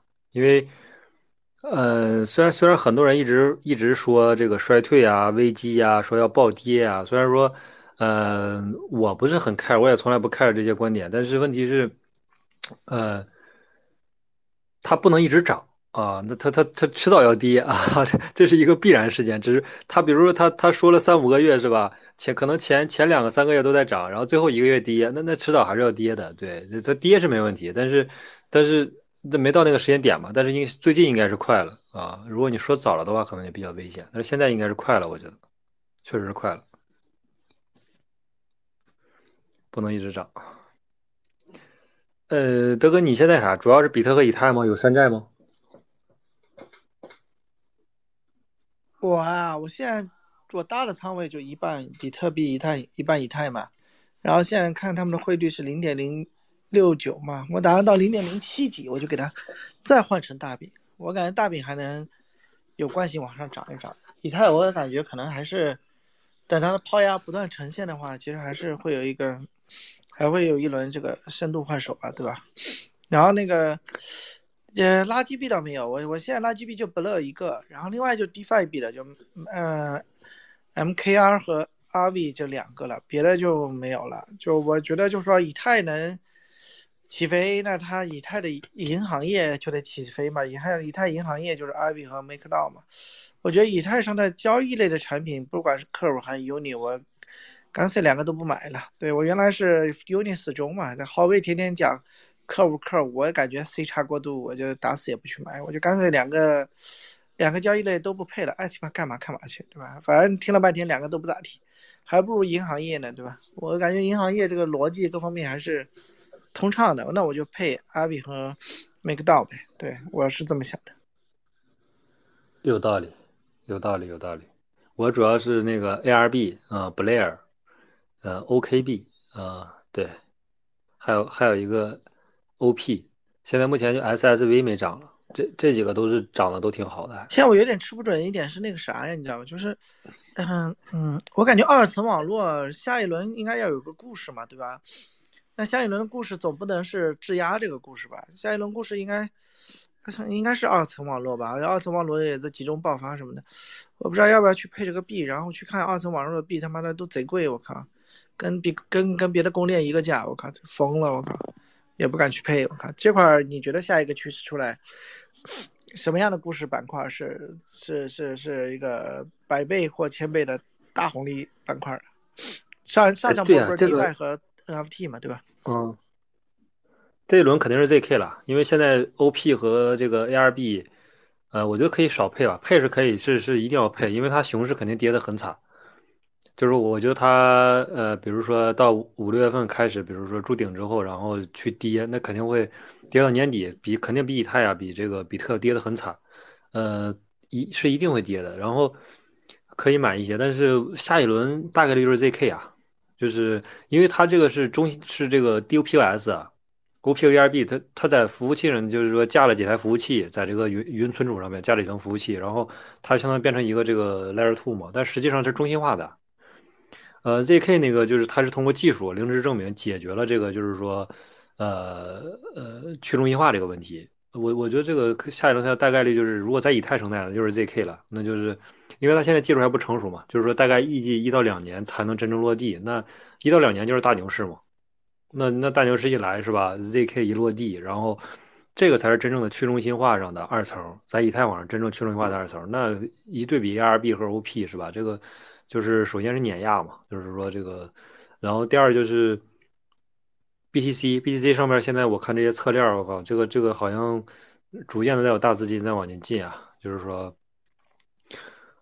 呃，侧链上做这个 NFT，做这个 DEX，然后在这个。黄金上，然后刻一幅雕画，是吧？现在我觉得现在好像大家也逐渐认可这个，也接受这个事实了。啊，而且现在，所以 C K 它其实是一个，就是说二层里面别的都是机房链，CK 是真的一个就技术、技术、技术、技术解决能力的这种这种纯去中心化的策略的一个一个一个二层网络。对，嗯，但是需要时间。嗯，我听小南跟我说过，他说现在你要去 OK 上 B 啊什么的。你做 CK 上的项目其实是很容易上的，因为 OK 也在赌 CK 的未来的这个爆发爆发嘛，对吧？对对对对对。然后就是呃，就是你你记得前几天聊前我忘了什么时候聊的时候，我说那个 OK 会会上很多那个 SUI 上的币嘛，然后但是我没想到他们合作的这么紧密，就是一个是 OK，一个是 KuCoin，这俩和 SUI 合作都很紧密，我是。呃，也是一个一个内部朋友吧，然后说的，呃，他们合作非常紧密，然后，嗯，没想到他现在就是用这个 OKB 去打新了啊，去打这个 SUI 打打新了啊，然后，所以 OKB 还还涨了一波，但是我感觉应该也是在筑顶了，加速筑顶。嗯，然后 SUA SUA 这个这个这个，如果说 SUI 吧，这个上面如果说有认识的这种小的项目，其实。如果能拿到好的额度，是非常值得投的，因为他们很大的概率会上 OK 和 KuCoin。现在是 OK 和 KuCoin 这两家商币组是对重点扶持。哎，SUA 它那个它它比那个 Aptos 强吗？这个公链不呃都不强啊，但是但是问题是。他讲故事啊，他讲故事能，他能，他能骗到钱啊。但我看公链里面他妈的最有 C 叉能力的，最近还是 Arbitrum，Arbitrum 嘛，是不是 Arbitrum？那上面那个土狗盘一堆一堆的，我总感觉土狗盘多的项目才是牛逼的项目。你挣了半天没有土狗盘，你的项目应该不咋确实。对。嗯，是。你像 Arbitrum，它没有任何土狗盘，对吧？特别特别冷清。然后别的二层网络看着也没啥，不知道 ZK，行不行哦？到时候别技术很强，然后连个土狗盘都没有。呃，关键是啥？关键是这个 APT 和 ZSUI 啊，我感觉它是一个纯就是说这个是是从上往下推的项目，就是 Coinbase 投，然后币安投，然后投完之后再往下推，基本是这么这这这种类型的项目。然后你像这个 AppTrain，我这是纯就是说这个这个用户量起来了之后他才给上的，这这还还不太一样，对。SUI 和 ABT 吧，反正这俩我现在连钱包都没有，啊，也没有搭过什么测试网啊，也也没用过。反正就是大家说的很好，说这个转笔转账数量达到了一点五亿个，达到几亿个，我不知道是真正是有人在转，还是在刷空投，还是在干嘛。反正我是没用过，不清楚，不知道谁在用。哎，新来了一个老哥，哎，哦，是因为。他用的是 Move，所以嗯，你没法 fork 已有的项目，所以所以出口才少，所以 Aptos 的出口才比较少。呃，你像 Aptos 的话，以太坊啊或任何链上 EVM 兼容的，就很容易就 fork 出来。所以嗯，这是一个。那那他这不违背区块链精神了吗？区块链精神不就是开源吗？开源。用的是 Move 语句啊，它不是 EVM 兼容的，就跟它是因为 Move 的那个代码少，就是你要写写 Move 的代码要现写，就很难，不像 EVM 那种现成的一堆，你随便抄一个就是土狗嘛，对吧？其实差别还有这个问题，它差别挺大的，就跟那个 Solana 一样的，你写的和你那个那一套是迁移很麻烦。我朋友我有个朋友上次跟他聊天，他在 Aptos 做项目嘛。跟 EVM 差别还挺大的，很多小的小的地方。然后 Aptos 和那个呃呃 Aptos 和那个那个树之间的差别还是有一点，就是语这个语言上他们又有点更新，但是感觉好像生态不强吧？Aptos 上也没有什么特别多创新。声音很小哎，能听清楚吗？哥，你的麦有的时候离得远哦，你可能要贴近一点，这样讲会好一点哦。我戴那个耳机能听清楚吗？对，啊，我的意思说那个，嗯，我感觉好像生态没怎么样，就没有什么特别创新的。Arbitron 上其实还是有蛮多蛮有意思的项目的，就是比较创新的，像啊，以太坊或其他链有一些很创新的 DeFi 项目。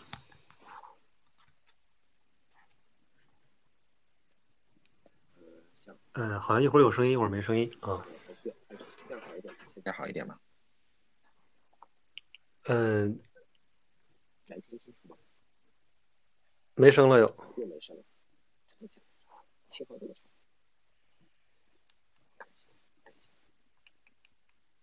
好的好的。你调一下麦，看一下会不会是因为麦太远了。我用的那个那个那个 AirPod，我就直接说话。AirPort 用，能听清楚吗？对，刚刚有好一点。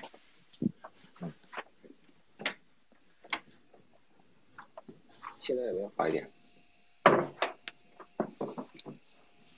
喂，能能听到吗？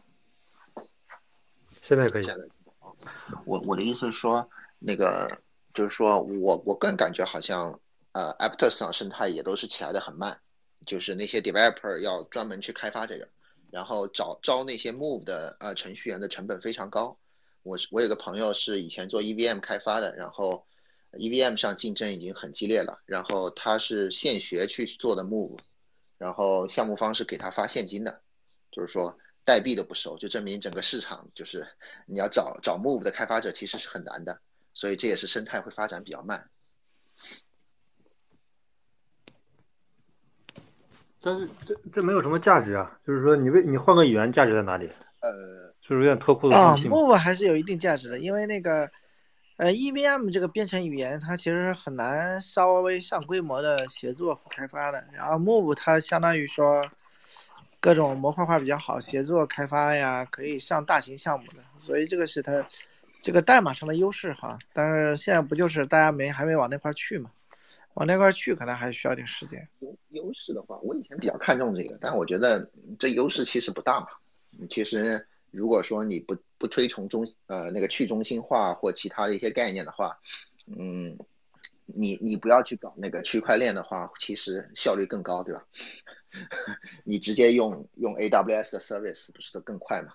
嗯，然后 我以前比较看重，但是后来你像 Solana 它整个 performance 就很好，但是其实没什么用。其实 Rust 的话可能会更好一点。嗯，反正我是觉得，嗯，生态起不起得来，我觉得还是看资金吧，看项目吧，有没有资金往里面跑。我是觉得 a p t r o n 当时资金还不错，然后那些项目也都挺好的，像 GMX 啊什么的，嗯，所以就能起得来。但是，呃，Aptus 我感觉好像当时好像说炒 Aptus 比较多的是韩国人，嗯，韩国人炒的好像和中国人炒的不太一样，他们是他是门关起来自己炒，所以，呃，就是就是炒贼高，然后你也卖不掉，你卖了你也只能在自己的他们的交易所里面。就以前不是有个什么泡菜溢价吗？哎，对，是那个哎，德哥，我突然想到一个那个呃 AI，我我在那个会场里碰到 AI 了，就是那个反正他以前在波场，然后也是一个负责机构这块的，然后呃。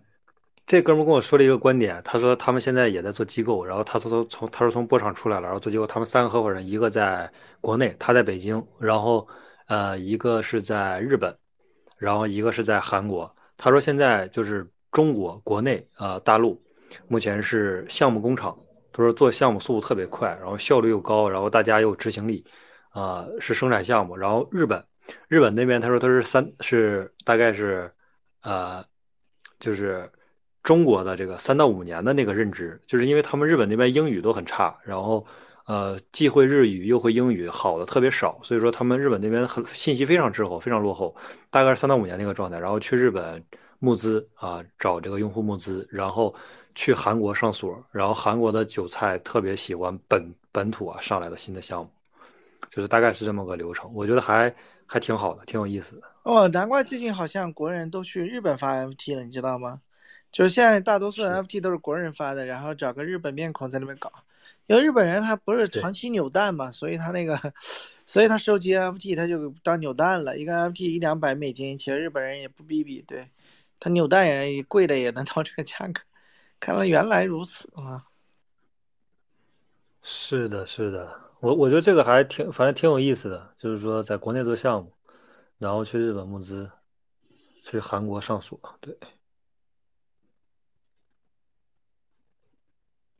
然后，那就是说，其实得有韩国人的面孔，然后去韩国上个锁，然后再去 OK 上个锁了。对，韩国人另外一点，他排外，非常排外啊。他中国人去了是没有用的，必须要找本地的。哦，我听那个之前韩国人说过，就他们比较认可自己人发的项目，不像中国人啊，中国人是什么自己人发的项目都不行，行也不行，对吧？对，你说你行也不行，什么 Steven 什么不行，屁还不行，只要是中国人都不行。但实际上我感觉啊，应用层面上中国人还是比较无敌的，链那个公链层面可能跟哪个国家没关系，本身成功率就比较低，对吧？对，呃，有道理。然后另外我感觉这一轮咱们如果说底部呃去布的话，一定要不山寨，重点不山寨。对不要不要再像就是现在这一轮小牛布这个主流了，哎，养猫画家，您说，哎，我想问一下那个韩国那个泡菜溢价是怎么回事啊？他们那个币溢价的话，我们不可以从那个链上冲进去，然后卖差价嘛？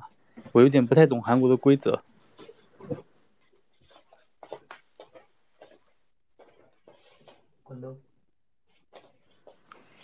喂，可以听得到吗？听得到的。嗯，我看没没有人回答我，大家大家也都不知道吗？没听清他说什么。哦，我是想问那个那个泡菜溢价，就是我是有听说过那个韩国的交易所价卖的价格比较高，那我在想，就是我们不可以从链上冲到韩国交易所然后卖掉吗？这个事情没没有人做还是怎么回事？我有点奇怪。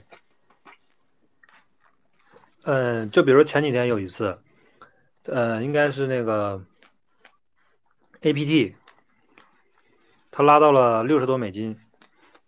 他一般是先关冲提啊，然后关门打狗啊，然后然后在场内拉拉内盘，他不会说这边给你开的这个冲提，然后这边再拉，一般不会这种。那 A B T 前几天拉到六十美金了都，我看现在多少？现在估计十几美金吧。你看这个 A P T，它就是一个典型的一个走势，什么走势呢？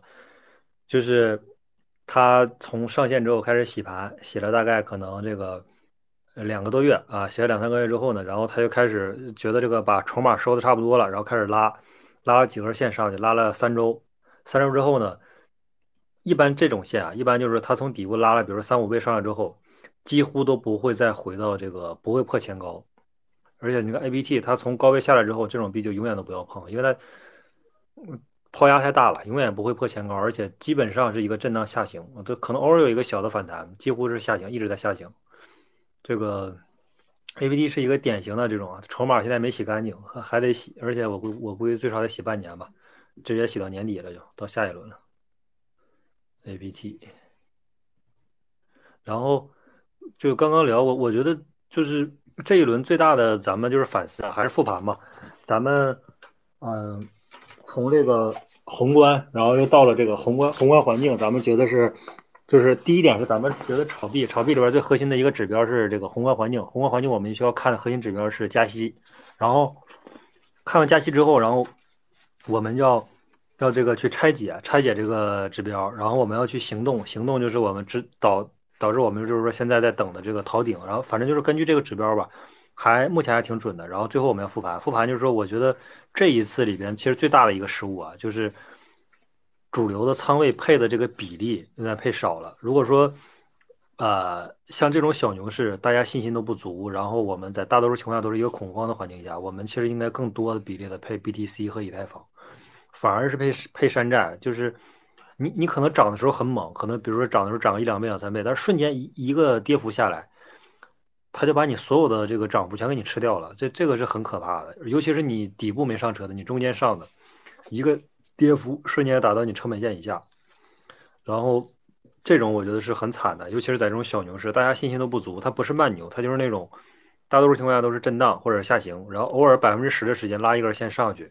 但是大家信心又不足了，又开始阴跌，跌跌跌，然后再一根线上去，就是这种反复的这种信心不足。但是每一次它跌下来啊，这个都幅度都太大了，嗯嗯。然后，但是这个跟跟牛市恰恰是相反的，牛市反而是什么？牛市反而是山寨啊，信心都很足，大家就一直涨，一直慢涨，慢涨，慢涨，慢涨，而且山寨的涨的幅度一定是比 BTC 大。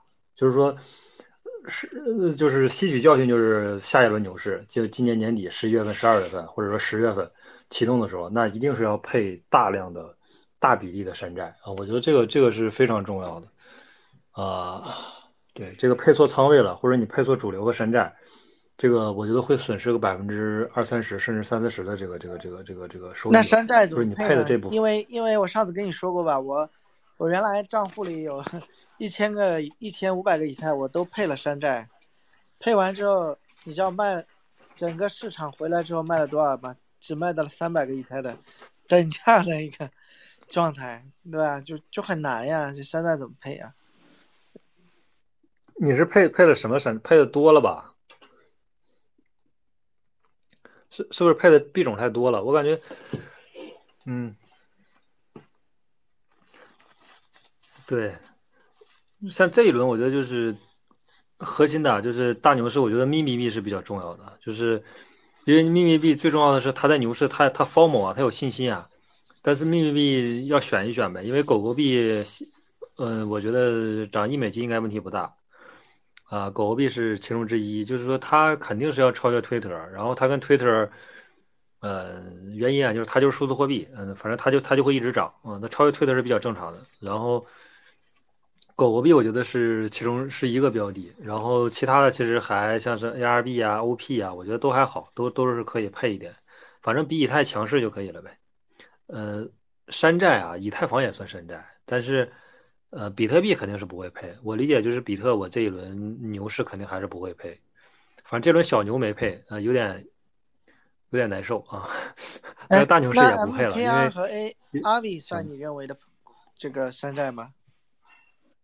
哎，对呀，对，是的这两个人还是基本盘还是不错的，虽然号位天天喷啊，但我感觉基本盘还是可以的，是吧？它是有基本面的一个山寨币，不像比特币没有毫无基本面，对吧？对，而且哎，我觉得 Blair 挺好的呀，为什么币安不上？我这个不知道为什么。这这个我问过了，我我之前我这次去去上海去那个香港，我遇到那个原来火币的那个产品的老大，现在在在币安嘛。币安其实他需要那些项目能给币安有帮助的项目，比如说你有你有新增的流量，比如说你有这个呃银行的这个出入金的能力，或者说怎么类似这种的业务，币安才会优先考虑嘛。你说你发个币就想上币安，其实还是很难的。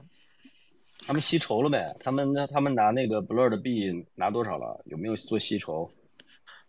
也未必，主要是这样子，主要是 NFT 用户跟币安的用户重叠率很高，所以从币安的视角视角来说，没必要考虑这个。我们当时分析就觉得可能币安要自己搞，你知道吧？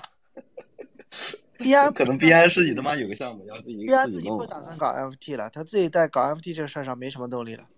我跟那个产品老大聊过，嗯对他他觉得没什么意义，因为又不能帮币安出圈，又赚不了几个钱，然后费那玩意儿劲干什么？而且用户还重叠，然后其实玩 NFT 的人大多数都是 BI 用户，所以没有必要去折腾这一块儿，所以现在这这块儿没什么动力，所以不乐惨了。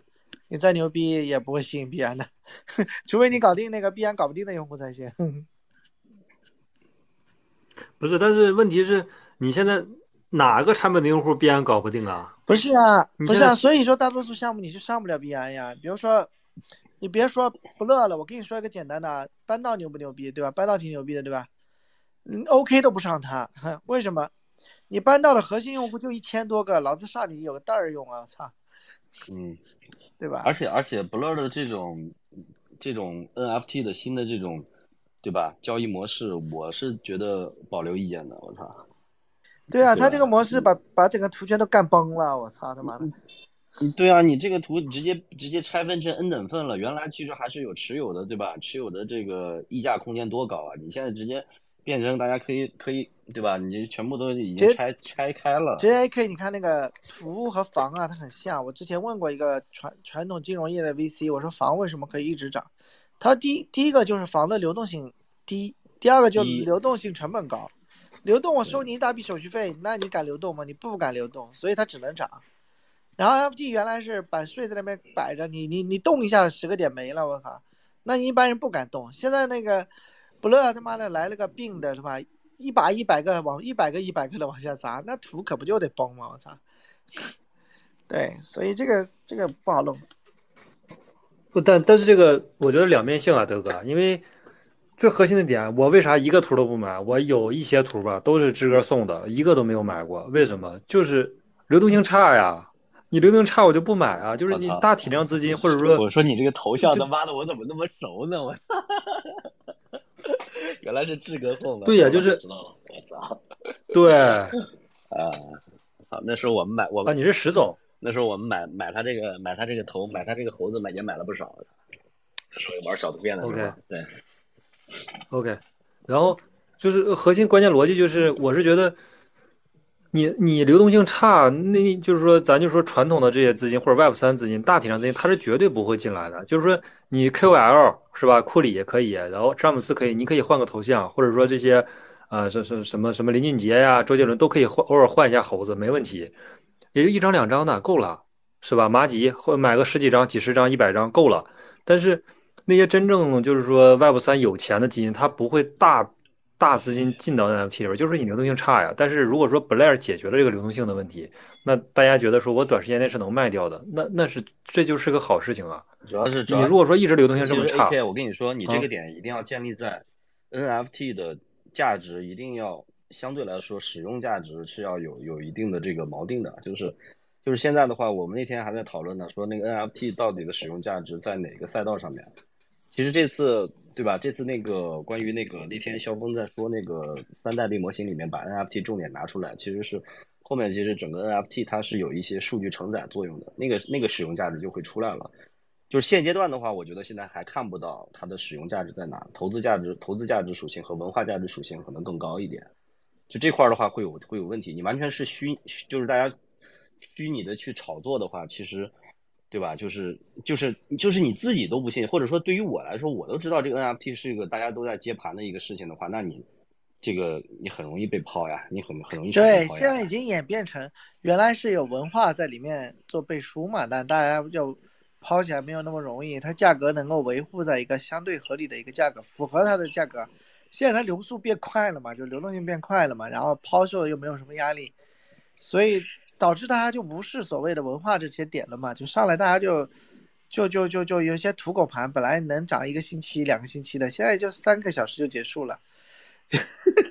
你看马大哥不就被那个 Gitbook 给套牢了吗？第一个小时零零零六，第二个小时零点零零，第三个小时零点六个一台。马甲哥自己你看那天那个猴子大户。户，那个另外一个另外一个猴子大户前几天不是也在抛吗？他他他放出新闻嘛，他说他是他说他是要偿还什么债务，我操！我说我估计他肯定不是说什么偿还债务了，他就是他就是要不要走了，人家他妈就是要走了，你知道吧？哎我操！对，说他偿偿还赌债嘛，那个那个大户啊，那个也是猴子大户的。我觉得图片确实有问题。我之前跟那个长顺也聊过，长顺说，长顺一一年进币圈嘛，他说币圈嘛有，一一年的时候大家也确实看不懂是什么东西，但是呢，你看这么多年过去，每一轮周期来了，大家都会哎反过来 check 一下，BTC 其实是这个抵抗现现现实金融风险的。你看，哎，他说你看这次 SVP 又一次确认了 BTC 是能抵抗现代金融风险的，对吧？那他的问题就是说，哎，那图他在他在他在干什么呢？是在干什么 BTC 干不到的事儿？怎么去验证它呢？就其实也是遇到这个问题。我觉得 AK 你说的那个，就是说点就在这种地方了，就是说，到底这个图它在解决什么问题啊？对吧？呃，对，使用价值在哪里？嗯，对，他你。要等它那个拐点，就是我我们说嘛，我们说这个一个是看到游戏嘛，一个是看到游戏，还有一个还有一个是关于虚拟用户数据的问题，就是就是看能不能有有一些可解决的点。就 NFT 它肯定是有用的，这个这个价值在这里摆着，确实未来，但是现在大家可能这个普遍的认知认知还没有达到，或者说共识还没有形成，要有一定要可能要有一段时间了。嗯，要有但但是其实 BTC 也也面临这些问题啊，是大部分山寨也面临这个问题，所以说，呃，空气是大多数人的这个这个这个这个这个这个都都知道的点。就空对 BTC 不一样呀，BTC 这大家的信念呀，就是这是这是内心当中的那个已经是形成形成 BTC 还是有很多人信的，这个没办法。但你说空气币确实，我我我跟很多老 OG 聊以太坊，其实他们只关注一点，有没有什么新玩法？哎，没有，那就是空气，那就是垃圾币。对，那反而新兴的年轻人觉得，哎，以太坊不一样了。在老 OG 眼里有啥不一样的？你要有新的盘子，那你牛逼，我再来持有一下。没有，那你别带着去，我玩别的，别的就山寨也一样。在他们眼里看来，以太跟史币也没什么区别。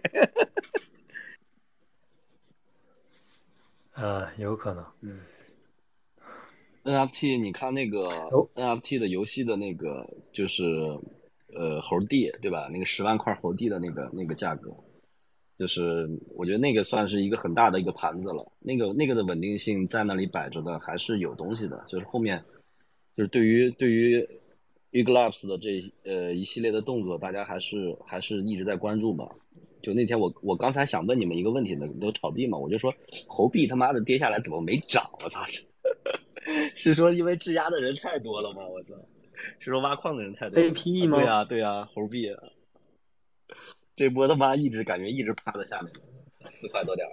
我看一下，它确实没涨啊，嗯它从从三点三点几、三点七八，现在才四点五，几乎几乎没涨。几乎没涨，就就一直趴在下面的。我操！我是说，是不是说质押的人太多了？他这个，他他他他，反正猴币也是高度控盘的嘛，他们，嗯所以说，我我觉得核心逻辑啊，核心逻辑还是，呃，NFT 就是因为它本身的流动性差的问题，所以说它其实，你你懂吧？它有点像啥？它有点像这个狗狗币，就有点像秘密币。就是为什么？因为你得满足了 ERC 二零 BTC 啊，它有信心，它外溢了之后，它才能到以太坊。以太坊外溢了之后呢，呃，才会到这个，比如说这个 ARB、OP，然后然后然后 YE 之后才会到这个秘密币、狗狗币啊，然后包括 APE，APE 属于 NFT 嘛，就是以太坊更下一层的，它得先满了 BTC 的信息，BTC 信息满了之后才会到以太坊，以太坊满了之后才有可能到 APE，而且还要还要分很多个项目，才有一部分才到 APE。然后那这就问题很大的问题啊，BTC 信息都没满，以太坊也没满，所以这根本就哪来的外溢啊？嗯，就溢不出来，信心就溢不出来，现在。就就没有到山寨上，然后另外就是啥？另外就是，它是得长牛和这种非常长的牛市、非常慢的牛市，给大家建立非常充足的信心，才会到 APE 上。因为它是 NFT 的这个代表嘛，NFT 的龙头，NFT 就代意味着啥？意味着它流动性差呀，流动性差，那就是一定是所有的信息都满了之后，才会到这种流动性特别差的产品上去，才能把这个市值拉起来。那那现在也不满足慢牛，也没有长牛，所以说。NFT 这个东西起不来是很正常的，它它一定是会起来，而且它起来的它一定是滞后性，比这个二零的滞后性要要长。比如说二零已经最高位已经下跌了，这时候它才开始起来啊，还是还是还得是大牛市，然后长牛它才能真正起来，它得滞后一个月，然后这个时候因为它流动性差呀，然后跌也没有那么快，也没那么明显，然后而且信息那个时候都外溢出来了，然后很多人卖了之后有钱，有钱之后去买这些这个呃 NFT，包括秘密币。现在每一个条件都不满足，所以 APE 在这种小牛，你你可以把它想象成是狗狗币吧，几乎是不会涨的。我看九幺幺老师还在那个推特上发狗狗币要星辰大海啊，在小牛，对，只能是想象了，想象星辰大海了。直接上来喷你，你看这，我觉得我觉得狗狗币我不敢碰，不知道你们为什么敢碰？我感觉狗狗币就是 我也不敢碰。马斯克的垃圾币，他妈的缺钱了拉一下，然后。套死你们，继续出去嗨！我靠。还有个币啊，就是提到那个山寨币了。那个前几天我我一直在吹牛逼的那个那个 RDNT，呃，R A R R B Trum R B Trum R R B Trum 上面的对，借贷，那个这几天涨得挺猛，有没有在车上的？哪个 A R B 吗？对，就 R R B Trum 的上面那个 RDNT 啊，那个借贷。二 D N T 啊，那个那个我都下车了，下车了是吧？我还有一部分在里面，我操！那个上币安之后他妈一直跌嘛，我他妈当时我都懵了，我说我说怎么回事？上了币安之后还还一直往下走，你可能在等时间点了。厉害，现在会涨得挺猛的。对对对对对对。山寨币，我但是我觉得，对山寨币。陆续的都，我觉得可以清了，可以清一部，呃不，反正我的感觉是，如果说我会清。对，对，看那个山寨的轮动速度，就是一般是，就是说这个到一个阶段性的拐点或者节点的时候，山洞山寨的轮动速度会超快。但但我我我说实话，AK，我我发现其实山寨最好的季节是，你看是二零二零年的那个十二月份开始炒山寨，炒到四月份。你只要随便一个，你只要冲就能挣钱。我的感觉，山寨是大牛市的中段，最有最有利可图的。我们现在还没到大牛市呢，现在只是说恢复期嘛，对吧？只能说去埋伏一些百倍币吧。就你说那个山寨币，就去博百倍币嘛，对吧？看哪个能往榜百倍去。对，这个我觉得还是要调研清楚的。我他妈买了一堆，后来要不是阿达涨了一百六十倍。我他妈傻逼了！我跟你说，我就归零了。我跟你说，你就是那，你就是那个 VC 啊，你就是那个 VC 的投资逻辑。我操！嗯，我们就是新一代的 Web 三 VC 啊。反正我觉得垃圾币很难的，对，很难选的。对，嗯，我我不要选太多吧，我觉得分散不是一个很好的方式啊。嗯，那我不分散，我上一波我就是一波送走了。我跟你说。你就你就死拿以太，德哥，你就死拿以太就就就完事儿了。上一轮，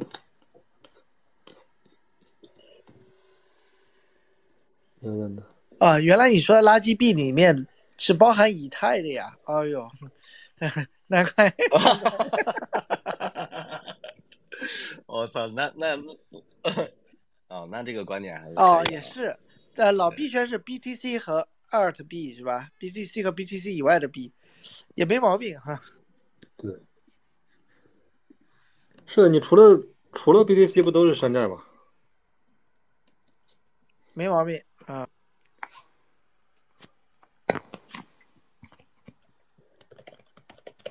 我我打算把 ARB 清掉了。嗯。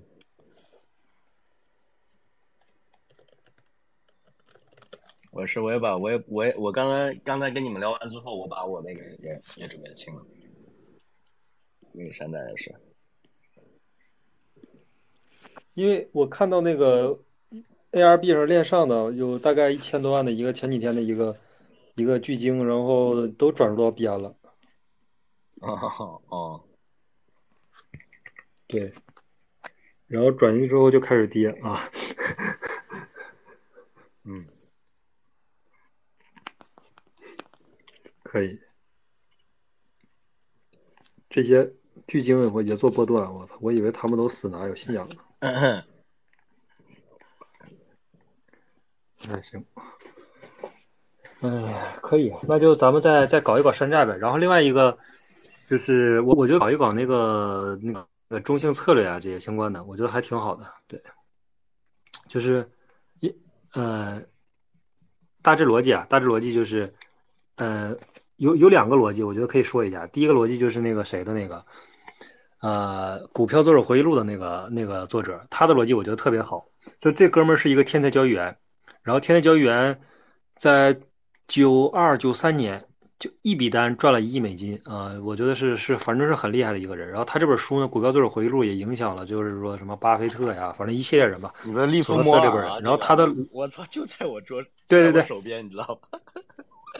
哎呦我去，对对对，我我说他的逻辑，他的逻辑跟咱们做现货是一模一样的。就是我原来不知道，因为我看这本书之后，然后我又看了这个国内的这些对他大神对他的解读，就是逻辑是几乎是一模一样，跟他做合约的逻辑和做现货的逻辑是一样的，就是低价呃重仓，然后剩下就是等，然后另外一个就是他如果高位的话，他就做空啊，高位做空，然后低价是买入，就是做多，然后但是它都是在低价的时候，就是说分三笔，然后重仓买入直接干进去，然后就加杠杆吧，然后剩下它就是大部分时间就是等，我就一直等等这个整个趋势走完之后，然后我在高位再卖掉。像如果对应到币圈，那就是等呗，等就是说买一轮之后等个一两年，然后这个等到高位，然后把这个杠杆结束掉，然后中间也不加仓，它就在底部把所有仓位全干进去就结束了。然后另外就是高位，高位高位直接空，然后分分三步，然后也是直接空进去，空进去之后就高位空进去，空进去之后，然后就一直等，等到这个底到最底部，然后这个他觉得差不多结行情结束了，然后他就在平仓，通过这种方式赚了很多钱啊，这是他的核心逻辑，但他跳核心逻辑他也赚到了钱，但是他的啊对，最后自杀了啊，这个也很惨自杀了。不不，我觉啊，得对，最后自杀了。这个人的故事我，我我看过四五遍，就他这个书。我的最终的感觉，这个就是李笑来的那个过去版吧。笑来老师咋的我说了？这不就是肖老师，肖老师，这不我就是他玩合约吗我？觉得就是一类人吧，就是说他其实是大大韭菜操作实实回忆录嘛，对吧？不就是你可以把书名改一下，不就是大韭菜操作回忆录嘛，对吧？哎，卡外对，但是我觉得他这个跟现货逻辑是一样的，就是说你风控啊，或者你各方面那那个，因为我不玩合约，所以我对这个不太懂。但是我觉得他这思路还是还是挺好的，跟现货其实很像。当当年炒就是咱现货不爆仓当年炒美股的时候，我操，这些书我可多了。你看我跟我发了发到评论区里面，我随便打开了一页，看到里面我当年画的一条 一条线，我操！后来我发现啊，我发现这个东西是这样，就是 我发现这个东西是这样，这个人的运气、人的时运啊，一定是有，一定是有一个有阶段的，对，就是自己的运气其实就是会一定会有用完的时候，所以说这个一定是要在自己就是感觉最好的时候，对，去了解更更好的了解自己吧。其实他的他的他的东西对吧？大家看一看，然后还是要总结自己的一套东西。那有些人就是就是随便买都赚钱的，我操，那就是运气好，真的是运气好。你慢慢的，我感觉看多了以后，真的，你看我从炒 A 股到美股再到币圈，我我感觉运气真的是，有的时候我操，就是你说这个各种各种操盘的，或者说是这个经验啊什么的，也都很很成熟了，那就是就是有的时候很懵逼，就是每就是我操，我买我一买进去就跌，一买进去就跌，很懵逼的，就会产生怀疑的，我操。对，就就还，呃，对我表我表达这个意思就是对，我懂嗯懂，人对我我觉得核心逻辑还是，我觉得他这个方法其实跟现货逻辑是一样的，就是他不会说他短期之内操作，他那种他我看他的玩合约都是把把合约当成现货来玩，我觉得这个是个思路。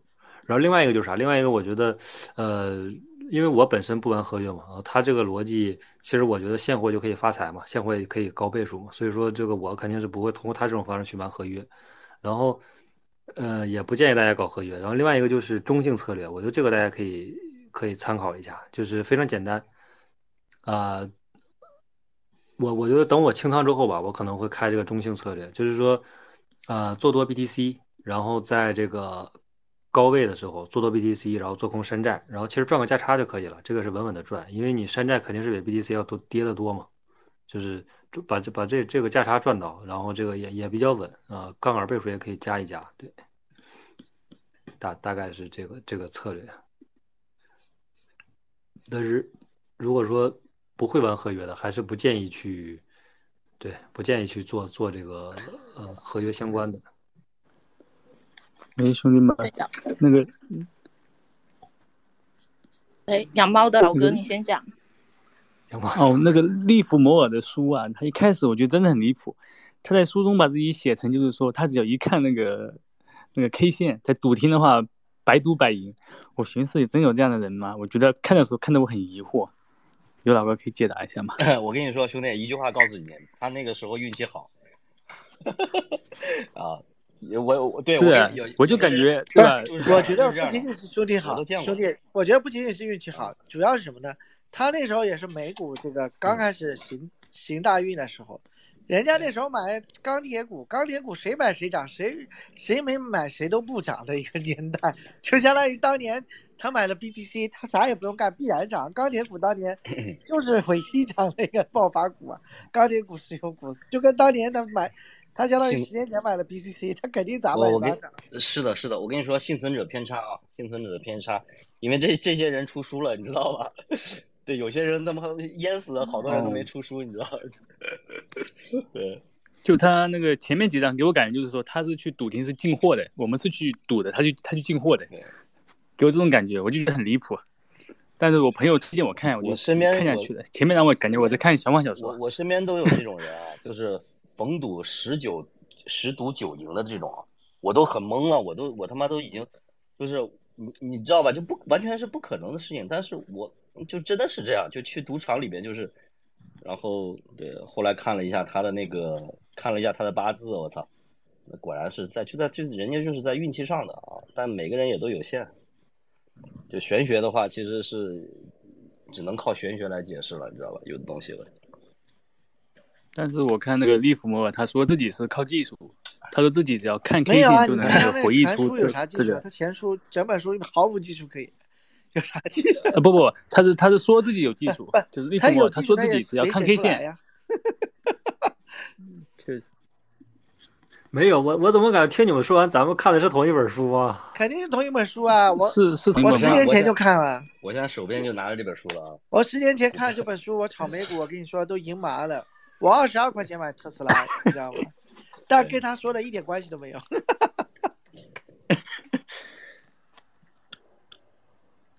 呃，哎，就是我是看了一个那个呃，国内的一个叫呃呃清泽，他写了一本书叫《十年一梦》啊，他因为他也是做期货的嘛，然后我主要是呃就是看了他的一个解读啊，就是他他是怎么理解的这本书，然后我就是感觉和你们说的还不太一样我跟你说，肯定不一啊样，你知道吗？后来我跟一个呃学金融的一个老兄也聊了这个事儿，我说我炒美股可牛逼了，我当年炒美股一一年开始炒，我十万美金进去，我后来打了很多钱出来，然后然后我就说你看多牛逼，那个利弗莫尔我都看了好几遍，他说你想想另外一个事儿。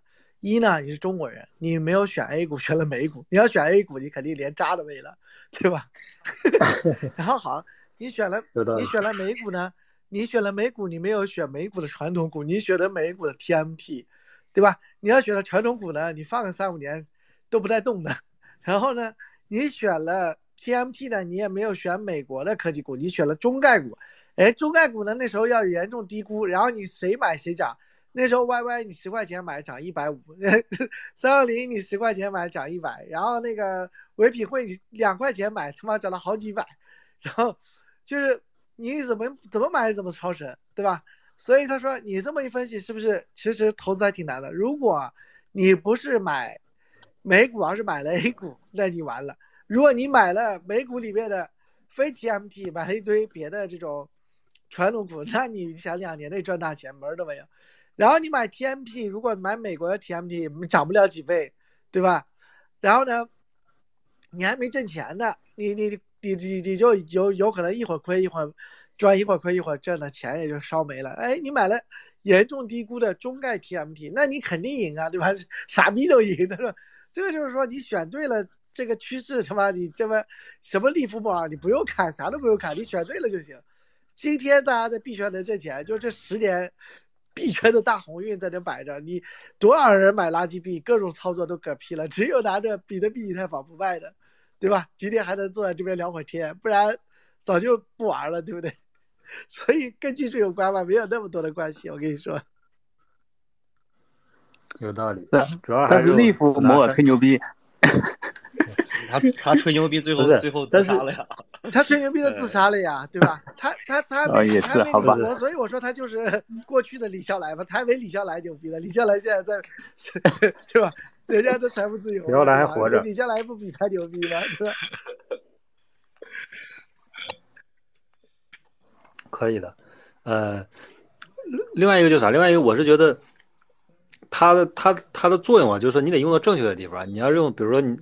你你如果说通过它的逻辑用到了一个山寨上，那完蛋，就是就是这个很重要，确实就是说核心，我觉得能能赚钱的核心逻辑还是你买比特和以太了，而且长达。对，当年我特别当年炒美股炒一段时间的时候，特别痴迷那个波浪理论，我操，什么三浪五浪的，哎呦我去，就像你说的，然后把它盯在那个炒那个小股票上面，就已经迷信到这种就是就是因为操作成功率确实挺高的，但是它是。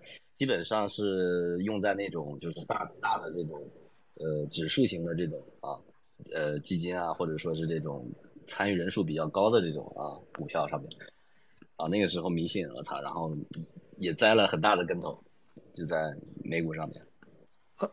后来啊，你知道你这这个我知道江恩嘛，江恩波浪理论嘛，不不我我详细看过他的自传啊，晚年特别凄惨。呃，艾艾略特艾略特波浪理论。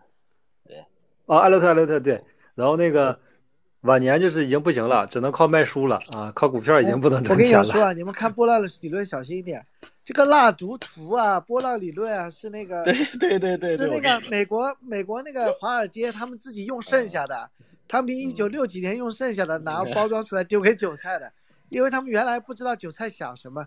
他有这个东西给韭菜之后，他就知道韭菜会去考虑阻力位啊，考虑什么，真的知道你在想什么了。而且他就好，而且他那个浪他妈的，你怎么画怎么有道理，你知道吧？你让不同的人来画，他能画出；你让一百个人来画，他能给你画出一千种浪来，真真的。所以说，就就就后来我也后也后来我也不看了，我一直在喷嘛。就妈的，我一看那个币圈有人在说什么波浪理论的，我就上去怼怼一下，我操。千浪理论，它不是波浪理论，是吧？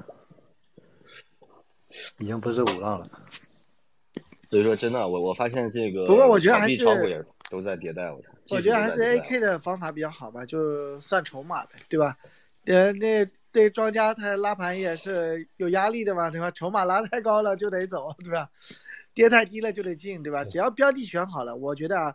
这个行业就标的选好了，他妈的，就是低买高卖。但低买高卖这这个价差多少呢？两三万 U 这种价差，或对吧？就是这种策略，肯定还是有能挣到大钱的。我操！对啊，咱们就之前我记得年前的时候，一月一号有一个老哥说，他说一个我觉得观点就这个词儿挺挺准的。为啥？就是说很多人又玩现货，又搞这，又搞山寨，又搞什么打新什么一大堆。他说现货就能发财啊。你什么都不用折腾，他说现货就能发财，你为什么还还折腾那么多呢？我觉得这这个观点挺重要的，就就是现货的高倍数就就足够了。你这一轮两倍，然后底部再买回来，咱们年底再买回来，然后二五年再卖掉，那二十倍，我靠，那你干嘛去？还要干嘛？是吧？是的，是的，什么都不用干。但是那个 A K 老哥，你这个理论它有一个致命的缺点，就拿我来说，其实我是就是按这个理论来来做的。我给你讲一下我的例子啊，就是前几天发生的。呃，不是之前以太坊上海升级嘛，对吧？那时候是一千九，他在一千九就是待了一段时间。然后我那时候我在思考一个问题，那我想这么多币都锁住了，呃，他也这个一千九也确实蛮高的，就按按我来说蛮高的。那我我就开始做空了，对吧？我就做一手空，结果呢，他后来那个专家发力了，专家拉到两千，那我那我我想，我操，继续专家动手了，那这个不能再高了吧？然后那我想了半天，在上海升级的大概呃一两个小时前吧，我又再再次做空，结果专家又动手，又压又又拉了一分钟拉了一百块上去，我操，就这个高点咱们把握不住，所以不是肯定是现货呀，谁让你去开开空单去的？对呀，谁让你搞合约了？哦，我我是这样子的，我是去那个，我是在 BSC 那个 Venus，就是把以太坊借出来，然后在现货直接现货砸掉这样子，然后等等它低了接回来，我是这么做的。后边不是，那你这周期太短了，你年前跌，年前接，你你这最起码，比如说咱们马上一周之内清仓了，那你这拿着半年时间就够了。就是我半年中间什么都不做，你这个半年之内你你又高抛低吸，那你咋能把握那么精准啊？嗯，就是也是，因为我觉得最近算高点，但是好像它不是高点。哎，我我跟你说实话，我是按年作为操作单位的，我就一年两年操作一次两次的。你这个盯得太紧了，你肯定亏钱。我跟你说，是反正狗庄嘎不到我。我操！那那那你真有耐心，一年为年，这个不简单，年为单位，真有耐心的。都是一年呀，你不一年你怎么能赚到赚到这个高倍数啊？你你大部分时间都是等啊，就咱们说那股票作者回忆录，他也是等，他大部分时间都是在等。比如说他像你买，比如像你玩股，像这个玩合约是吧？他比如在以太可能一千一千二的时候，他高倍重仓进去，比如五倍杠杆直接加进，加进去之后，他就一直等，等到结束他才卖。他不是说他中间来回又又什么加仓减仓止损，是他什么都不做，他就一直拿。其实跟现货思路是一样的，就你低价，你有了低价筹码，你还想干嘛？你就死拿就行了，就死等。而且一定是，因为按年就是你按年就操作，概错的概率是极低的，可以说是就是说是是是就是概率降到了可能百分之十以下了。如果你按年去操作，但是你是说按天操作，就五五开嘛，各百分之五十嘛，你可能猜对过。但是可能也猜错了，对。我我我刚入圈的时候，比特币我拿了三年，然后他就那时候我是那个七千的，三年之后他弄到一万一，我就给他抛了，受不了了。所以拿了三年，再涨涨一点五倍，妈了。后面我也想，那不如做波段的，你这个摁拿，然后我觉得有有点那个，所以我开始做波段了。呃。那那又回到咱们这个最核心的一个指标，就是宏观环境嘛，你还得看加息嘛。然后第二个就是看四年减半周期嘛。然后最后你再应该看 K 线。然后你是刚好搞反了，你是先看 K 线，然后剩下两个都不看，这个这个也不行。得先看最大的指标，然后在这个框架之下再看这个，先看加息，加息之后，然后再看这个四年减半，四年减半之后，最后再看 K 线。然后第如果说还想看一个什么时候卖，那就看情绪嘛。你这个姿势不对，你这个这个姿势非常不对，是吧？你你七千拿，你他妈一万一就跑。我要七千拿拿拿大饼，你不不不到七万，我都不打算跑了。他当他靠，当因为我拿了三年啊，他动都不动，我我当时的当时那当拿了三年，当时那个情况下你是多少？你是大概是一你是在上涨周期抛的呢，还是说在上涨到横盘了一段时间之后抛的？我是二零二零年抛的是吧？随心情抛的。哦，对我抛完之后，大饼过了两周开始暴涨，我人都人都直接想跳想去跳了，你知道吗？我之所以在这辈子不碰大饼，我要急死了。我跟你说啊你这辈子不碰大饼，你就挣不着大钱。就跟你说，大饼他妈才是真正巨大的泵。我跟你说，巨巨大的崩，把我心态搞崩了。我操，拿了三年 抛了之后，两周之后大暴涨。我我现在是如果这个思路啊，我现在是这样的，我的饼和以太我是肯定不会卖的。我要是买山寨币，我以太一质押拿个百分之二三十的 U 出来去买点垃圾币，我靠，我绝对不会去抛掉的。我操，你不到我要的位置，比方说这次我就等一万 U，你不到一万 U 我不带走的。我靠，嗯，people 可以随便聊。不，你你从那个宏观上讲，我刚才就对吧？你现现在我们现在这个 Web 三这个圈子还算是还算是小圈子呀，对吧？你还没有还没有这个很多的传统金融进来啊。那你要这么想的话，那那那所有的整个 Web 三锚定的资产是什么？就那不就是比特币吗？所有的锚锚都在这里摆着的，它这个东西它确实是，如果它崩了，那他妈的那对吧？那我们他妈都拜拜了。是的，你看咱们 Space 直播人数一百多人啊，这你所以你就想象现在 大概有多少人？对，圈子很小，其实。所以我说，我说，我说嗯，其实这次在香港的时候，我我我其实我是在看就是声音嘛，就是政府他其实搞这些事情，他其实他有他自己的目的，他也不是说这个呃想借这个机会看能不能振兴一下香港经济，然后看到底 Web 三能量有多大。所以实际上，其实在，在高位的人啊，就是说在上面的这些博士啊、大佬啊，他们其实想的也是说这个，就可能责任心更强一点啊。当然了，也有可能都是都是老镰刀，对吧？但 都是想嘛捞更多的资源进来，那也也很正常。看，呃所以对，所以看他们看他们讲的东西，其实我觉得能分析出背后的好多的好多的逻辑啊。找时间，我觉得可以再好好再消化一下。我上来其实就想说那个爆菜溢比特币期货开了，比特币期货开了，基本上你在香港，你可以拿对吧？拿港币，然后找代理去买比特币的期货，期货是开了，也算迈出一大步了，迈出一大步了。OK，有道理。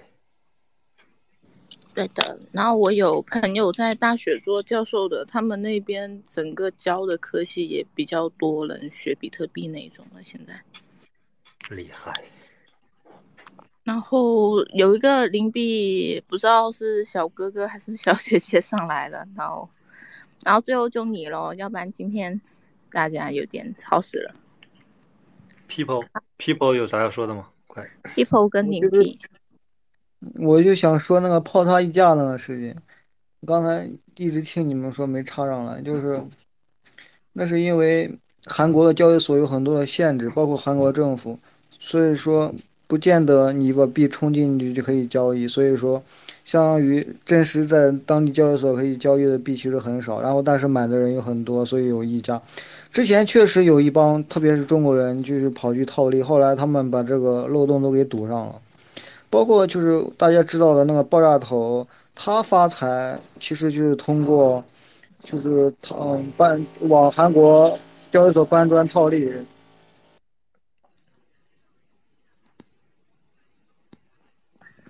细说，兄弟可以细说。听到发财我想问一下，就是我想问一下，就是这个逃顶在即是啥意思啊？这这这这是准备逃顶了吗？这是准备还是啥意思啊？呃，呃，两周之内吧，两周之内就是关关注一下，可能是会有一个会有一个顶部，对，两为两，你的意思两周之内会有一个顶部，就是相当于两周之内又又要开始暴跌了，是吧？为什么这么说、啊？不一定暴跌啊，它可它可以高位阴跌啊，呃，慢慢震荡都可以，但是我们是计划是说两周之内是要是要撤掉，对，啊，你我明白你的意思，你的意思是两周左右，在一个短期之内，它有一个有一个高点形成了，形成之后，它就会进行一个不断的下跌的一个这个趋势，是吧？趋势到一定的横盘了对对对是这个意思，吧？可能要要走一个半年左右的这个，或者说三五个月左右的一个下下行吧。为什么？这是什么样？这是一个什么样的依据啊？我比我比较喜欢，比较好奇。呃，因为我们这边还是说判断最核心的指标还是那个加息嘛，就是五月份它现在还是要加息二十五 BP 在那个芝加哥窗口，然后还是要呃五月份二二号三号确定这个会议之后，然后那就它又会变到紧缩状态，就是说在这个会议之前，我们目前认为还是一个比较好的一个呃宽松啊啊，其实现在它。有有的时候是说这个要控制通胀，要继续加息；有的时候又说这个啊 CPI 数据很好，然后大家又开始这个 formal，其实它就是一个 PUA 嘛。但这个不重要，重要就是现在是啊啊窗口期。现在这个时间可以随便拉啊，也可以这个随意砸，但是现在反呃有这个窗口期，那大概率就是拉嘛。对，他那边那个包贝尔不是说说什么说加息就是最后一次加百分之二加百分之二十五个基点嘛？他是最后一次加息了。我记得他之前他有说过这句话的，我记得我记得还有最后一次加息，加息完了就没了，就牛市了。我操，要起飞了。嗯，是是是是，呃，你你也可以这么想，这么想也没问题。你这么想挺好的。我就是我记得说说靠你是他有最后一次加息吧？不是，我跟你说，啊每一轮真正的铁底不是停止加息，停是是是突然降息的那一波才是真正的铁底。就是说，停止加息的这个利好一旦出尽了呢，就该崩了，你知道不？后面就没有利好了。后面它哦，就是哦，因为为什么会哦降息呢？就是你们就是做因为经济不行，啊所以它要降降啊息嘛。所以每一次降息就在里边经济更恶对劣，在美国更恶劣就在加美国要崩了。对呀，美国要崩了。如果美国要加加再加息的话，我就是就是有就是可哦，你你们大家大部分都是这么认为的是吧？就是认为这个可能就下半年可能会走一个阴跌的是吧？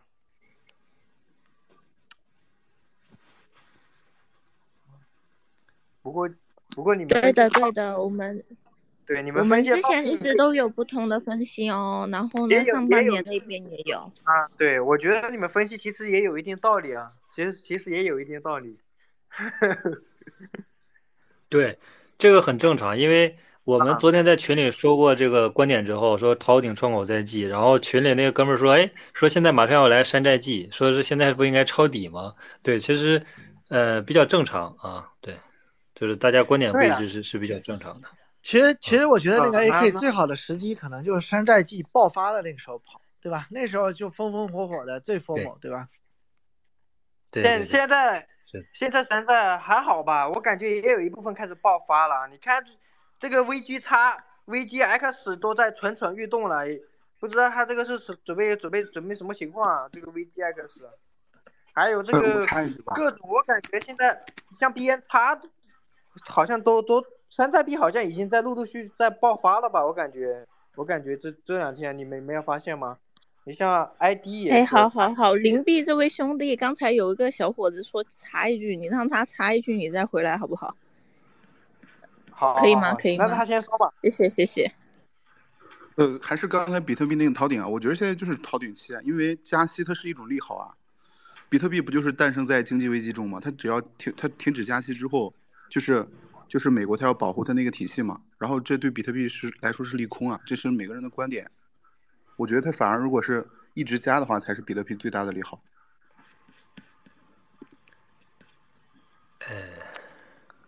没毛病，没毛病。这个这个这个，我都我都不知道该怎么接了，这这个这个，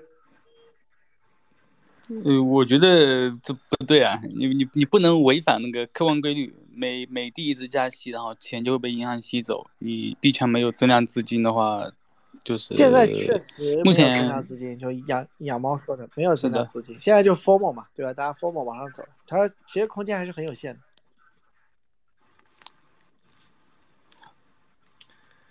对，没有外部的钱进来，其实还是。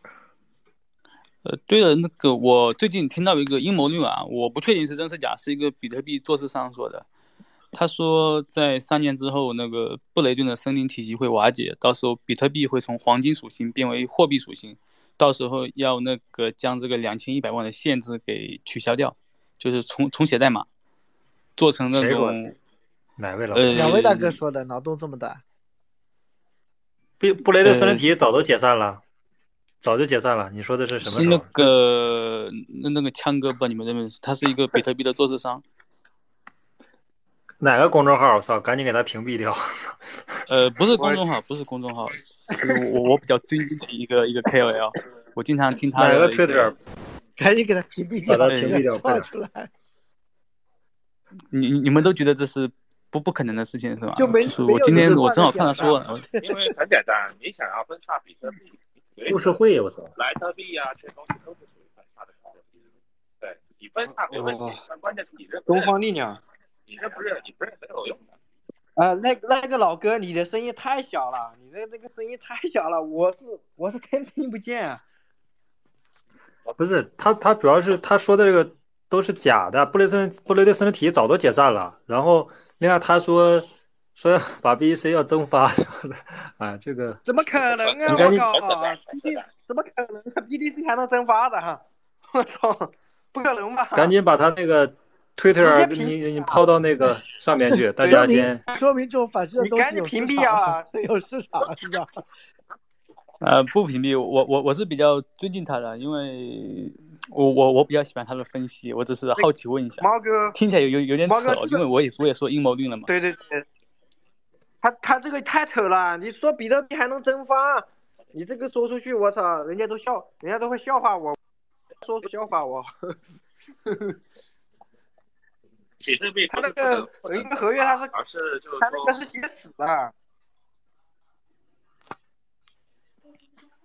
比特币它它比特币它本身一个通缩的机制，它只会越挖越少。我操，直到挖到没有为止。呃，通缩你这个理解也不对，通这个通胀通缩它是针对于流通量的，它不是针对于这个呃，你最多就是说它发行以后会越来越小，你不能就是说它是通缩的。有道理啊，但是我感觉比特币确实是越来越稀有了，我感觉。这比特币我发现越来越少了，不知道为什么。通胀的，对，它呃，但以但以太坊它是可以不通缩的。你从它这个，从它这对，嗯，嗯，对你从它的这个流通的这个理流流通的这个这个这个货币来理解的话，它就它只会越来越少，因为它这个越挖越少。你你这怎么会越来越少呢？你已经挖出来的币它已经在市场上流通了呀，怎么会越来越少呢？就是它每它每年产出的会越来越少，那是产量越来越少啊，不是你市场上的流通量，不是你流通的，你两千一万颗，明天变成了两千两百万颗，啊，明天变成了两千万颗，不是这个样子的，这个叫做你所说的这个通缩。你存量变少，这个叫通缩；你产量变少，这个不叫通缩，它整体还是通胀的，只不过通胀的它越来越慢了。哦。哦，了解了解了，我这个专业术语还是说的不够好。最关键是你要把他的推特号公布出来，大家要要学习一下。听听过这个消息，但是我觉得，呃，除非就是你比特币的持有者同意这个事情，就是大多数的人有共识，没问题的。对，然后那个那个，然后他说啊，就是那个 Colly，Colly，我因因为我是那个意大利语，英语的话我不知道该怎么念，我打出来你们看一下，Colly。就是他说 c o l l y 这个派系呢，因为不同意这个计划，已经被踢出局了。呃，C O C O R E，我我不知道打算你们能不能看到，反正他我因为我我不想播他的号，因为他我我很尊敬。你这个你这个事儿就别聊了，这个事儿真的是要要笑掉大牙的。不过也是三年后也三年后的事情了。我我是比较尊敬他的，我我我不是想那个嘲讽他，我只是想大家讨论一下有没有这种可能性，我我是好奇。呃，但是，但是比特币有一种可能性会蒸发的，就是比特币社区是这样的，他们他们看就是他们哎，不要重叠，不要重叠啊！林币哥先，然后德德哥，好不好？好，林币哥你这边先，然后德哥哦，好啊，我我先说是吧？哈，那那个比比特币社区它有一个这样的习惯，你知道吧？他们他们比特币社区，他们很看不起以太坊。以太坊这个生态，他们很看，觉得以很觉得他们觉得以太坊生态做的事情都好 low，就是都好 low，你们知不知道？我不知道，不可能是可能是比特币它那些早期的那些人，他们他们觉得我也不知道为什么他们会是这样的想法，就是他们觉得以太坊这些生态什么的都好 low，就是没有什么技术含量。我不知道你们有没有不是这样子，不不是这样子，不是这样子。不会有人觉得别人 low 的，没没有必要啊，没有必要做这种事情。哎，好好好，谢谢猫哥。那那我们这边德哥讲一下，德哥讲一下。我觉得刚好你们两个。我觉得那个 BTC 增发只有一种可能性会存在，就是这个二零五零年不是挖光了嘛？挖光 BTC 了之后，如果要维持这个矿工的话，它矿工如果没有无币可挖的话，其实矿工就可能没有那么活跃吧。如果他要维持这个矿工的话呢，会有可能会开一个会去讨论这个事儿啊。我觉得这是我想到的唯一的一个可能性。那也得二零五零年了啊。对，啊，对的，德，对的对，德哥他就这个意思。他是说目前的这个比特币呢，到三年之后是二零五年，是二零二五年吗？今年是二三年，三年后二二六年。然后他说目前这种比特币这种黄金模型，因为它是以他他们认为。就是那个这个作者上认为比特币是黄金模型，他说它不利于它的那个那个市值的一个增长，到时候会把那个会把那个比特币拆分掉，把这个两千一百一百万的限制给去去掉，这样做有个好处就是会让它的市值就是暴涨。他是这么说的，我不知道这种说法是不是靠谱。他这个他这个市值暴涨，它的币价不就会下跌了吗？是的，所以他预言就是在在那个三年之后，比特币会有一波三百分之三十的回撤，这这这是他的预言。然后他有一些内部消息，我通过朋友我知道这个人确实是做市商，因为我有个朋友是那个一个一个圈子一个 OG，他在一个一个群里面发现这个人，他说这是是你说的那个做市商，我说对，他说他确实是做市场，我说哦，他他说他有一些内幕。所以，我很我很尊敬。不用这个不用内幕了，老哥，这不用内幕，因为三年之后一定会暴跌啊！它增增不增发都会暴跌。好的，今天的内幕是三年后暴跌。对对对对三年之后走，三年之后都熊市了，不管它增不增发，都是会暴跌的。这个他都不用预测了，这这我们猜都能猜到啊！基本上，二零二六年、二零二五、二零二六年应该是一波大牛吧？然后牛市完就是暴跌了，就是熊市了。我觉得 A K 老哥这个说话太直接了，我觉得 太太到位了，我感觉。Sorry。好的，今天知道那么多内幕了，还有那个垃圾币什么各种都知道了，还有 还有啥吗？还有还有 V V G X 啊，有有没有你们你们有没有什么内部消息？V G X 它能不能成功啊？收购啊？没听过这个，VGX 啊，就是币安一直要收购那个破产公司啊。哦哦哦哦，就是那个破美国那个家那家破产公司啊，就一直币安要发亿收购啊，就是一现在就是一不是一直被那个被那个法官给阻止嘛？就是说有没没有没什么内部消息啊？这个并没有。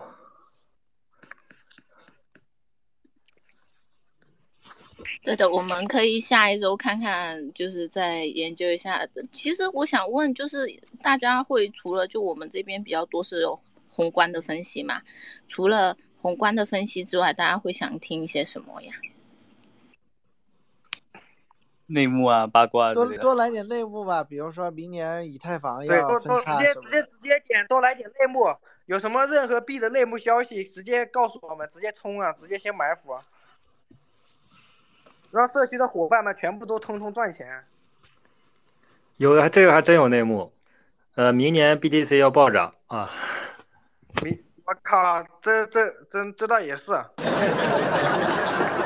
过这个这个这个没白来，明年 BTC 明年 BTC 就减半了。我觉得我不知道不知道明年会涨到多少。我希望这一波牛市 BTC 能超过十万美金吧。我希望能超过。可以的，可以的。那我们我们今天就是，嗯，BTC 真的要超过十万美金，十万美金，到时候十万美金，下一波就是一百万美金的目标了。一百万美金的目标，下一波就是一千万美金的目标了。你想想看，如果有一天 BTC 涨到一千万了，一千万一个，一千万美金一个，我操！那基本上，我们我们我们不知道还在不在，我们真的不知道还在不在。这个可能到时候我们肯定会在。你焦虑的事儿有点大，我跟你说。不是啊，那我们我我我的意思是，咱们咱们留了，咱们咱们当比特币涨到涨到一千万一个了，咱们把比特币再留给自己的子孙后代了，是吧？我操，他们一看，我操，我手上他妈几十万个，叫几。几百个比特币，我操！我他妈发了。那肯定的。那不过我们先关注说这个最近的时间点，今天有讲到的一个时间点呢，就是四月十八号，然后以太坊二点零呢就会在 OKX 那边解锁到二点的，然后白人是十九号，所以第一个可以关注的时间点是十八到十九号这个时间，然后观察以太的整个价格走势和抛压的一个状态。然后呢，现在山寨的话呢，整体会跟这一个。以太的走势，所以呢，就关注四月十八号这时间点。然后另外一个一开始的时间点就是呢，我们会讲说五月份，因为五月二号到五月三号呢是一个呃会议议席之前的，然后在这个时间点之前呢，就还没有任何的会议哦，所以就现在是一些比较庄家放消息的时间。然后呢，大家可以就是在四月三十之前呢，最好就是。呃，观察一下市场，然后做好自己的预判，然后止盈是一个非常重要的事情。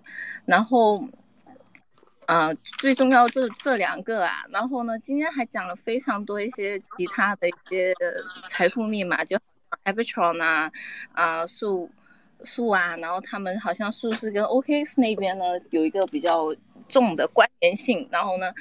Arbitron 的话呢，还有 CK 那边的话呢，是纯属赛道的，然后也比较好。哥哥，你不要举手啦，我我要去休息去吃饭了。你下你下周十一，我我我可以问，我就是我有一个问题，就问问问完，我那个以太坊它那个解锁，它不是现在可以每天去卖的吗？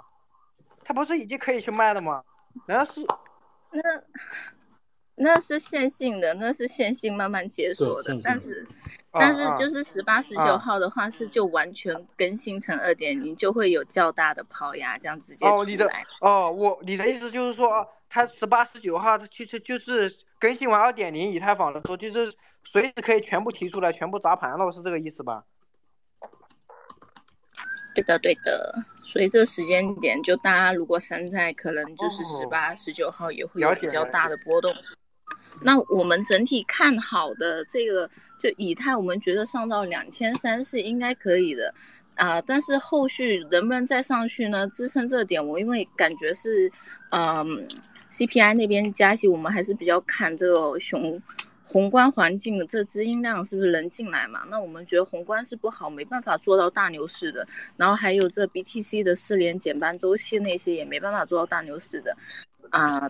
就这样，所以呢，现在应该是小牛，然后呢，慢牛的话也可能性比较低，因为是比特币的一个减半周期的特性，嗯，然后还有就是香港会一些事情啦，然后我见到 Lucky B B 很开心，然后 还见到 A K 哥跟卡文哥，耶，嗯，然后还有大家就是说，就是香港其实刚才主宰。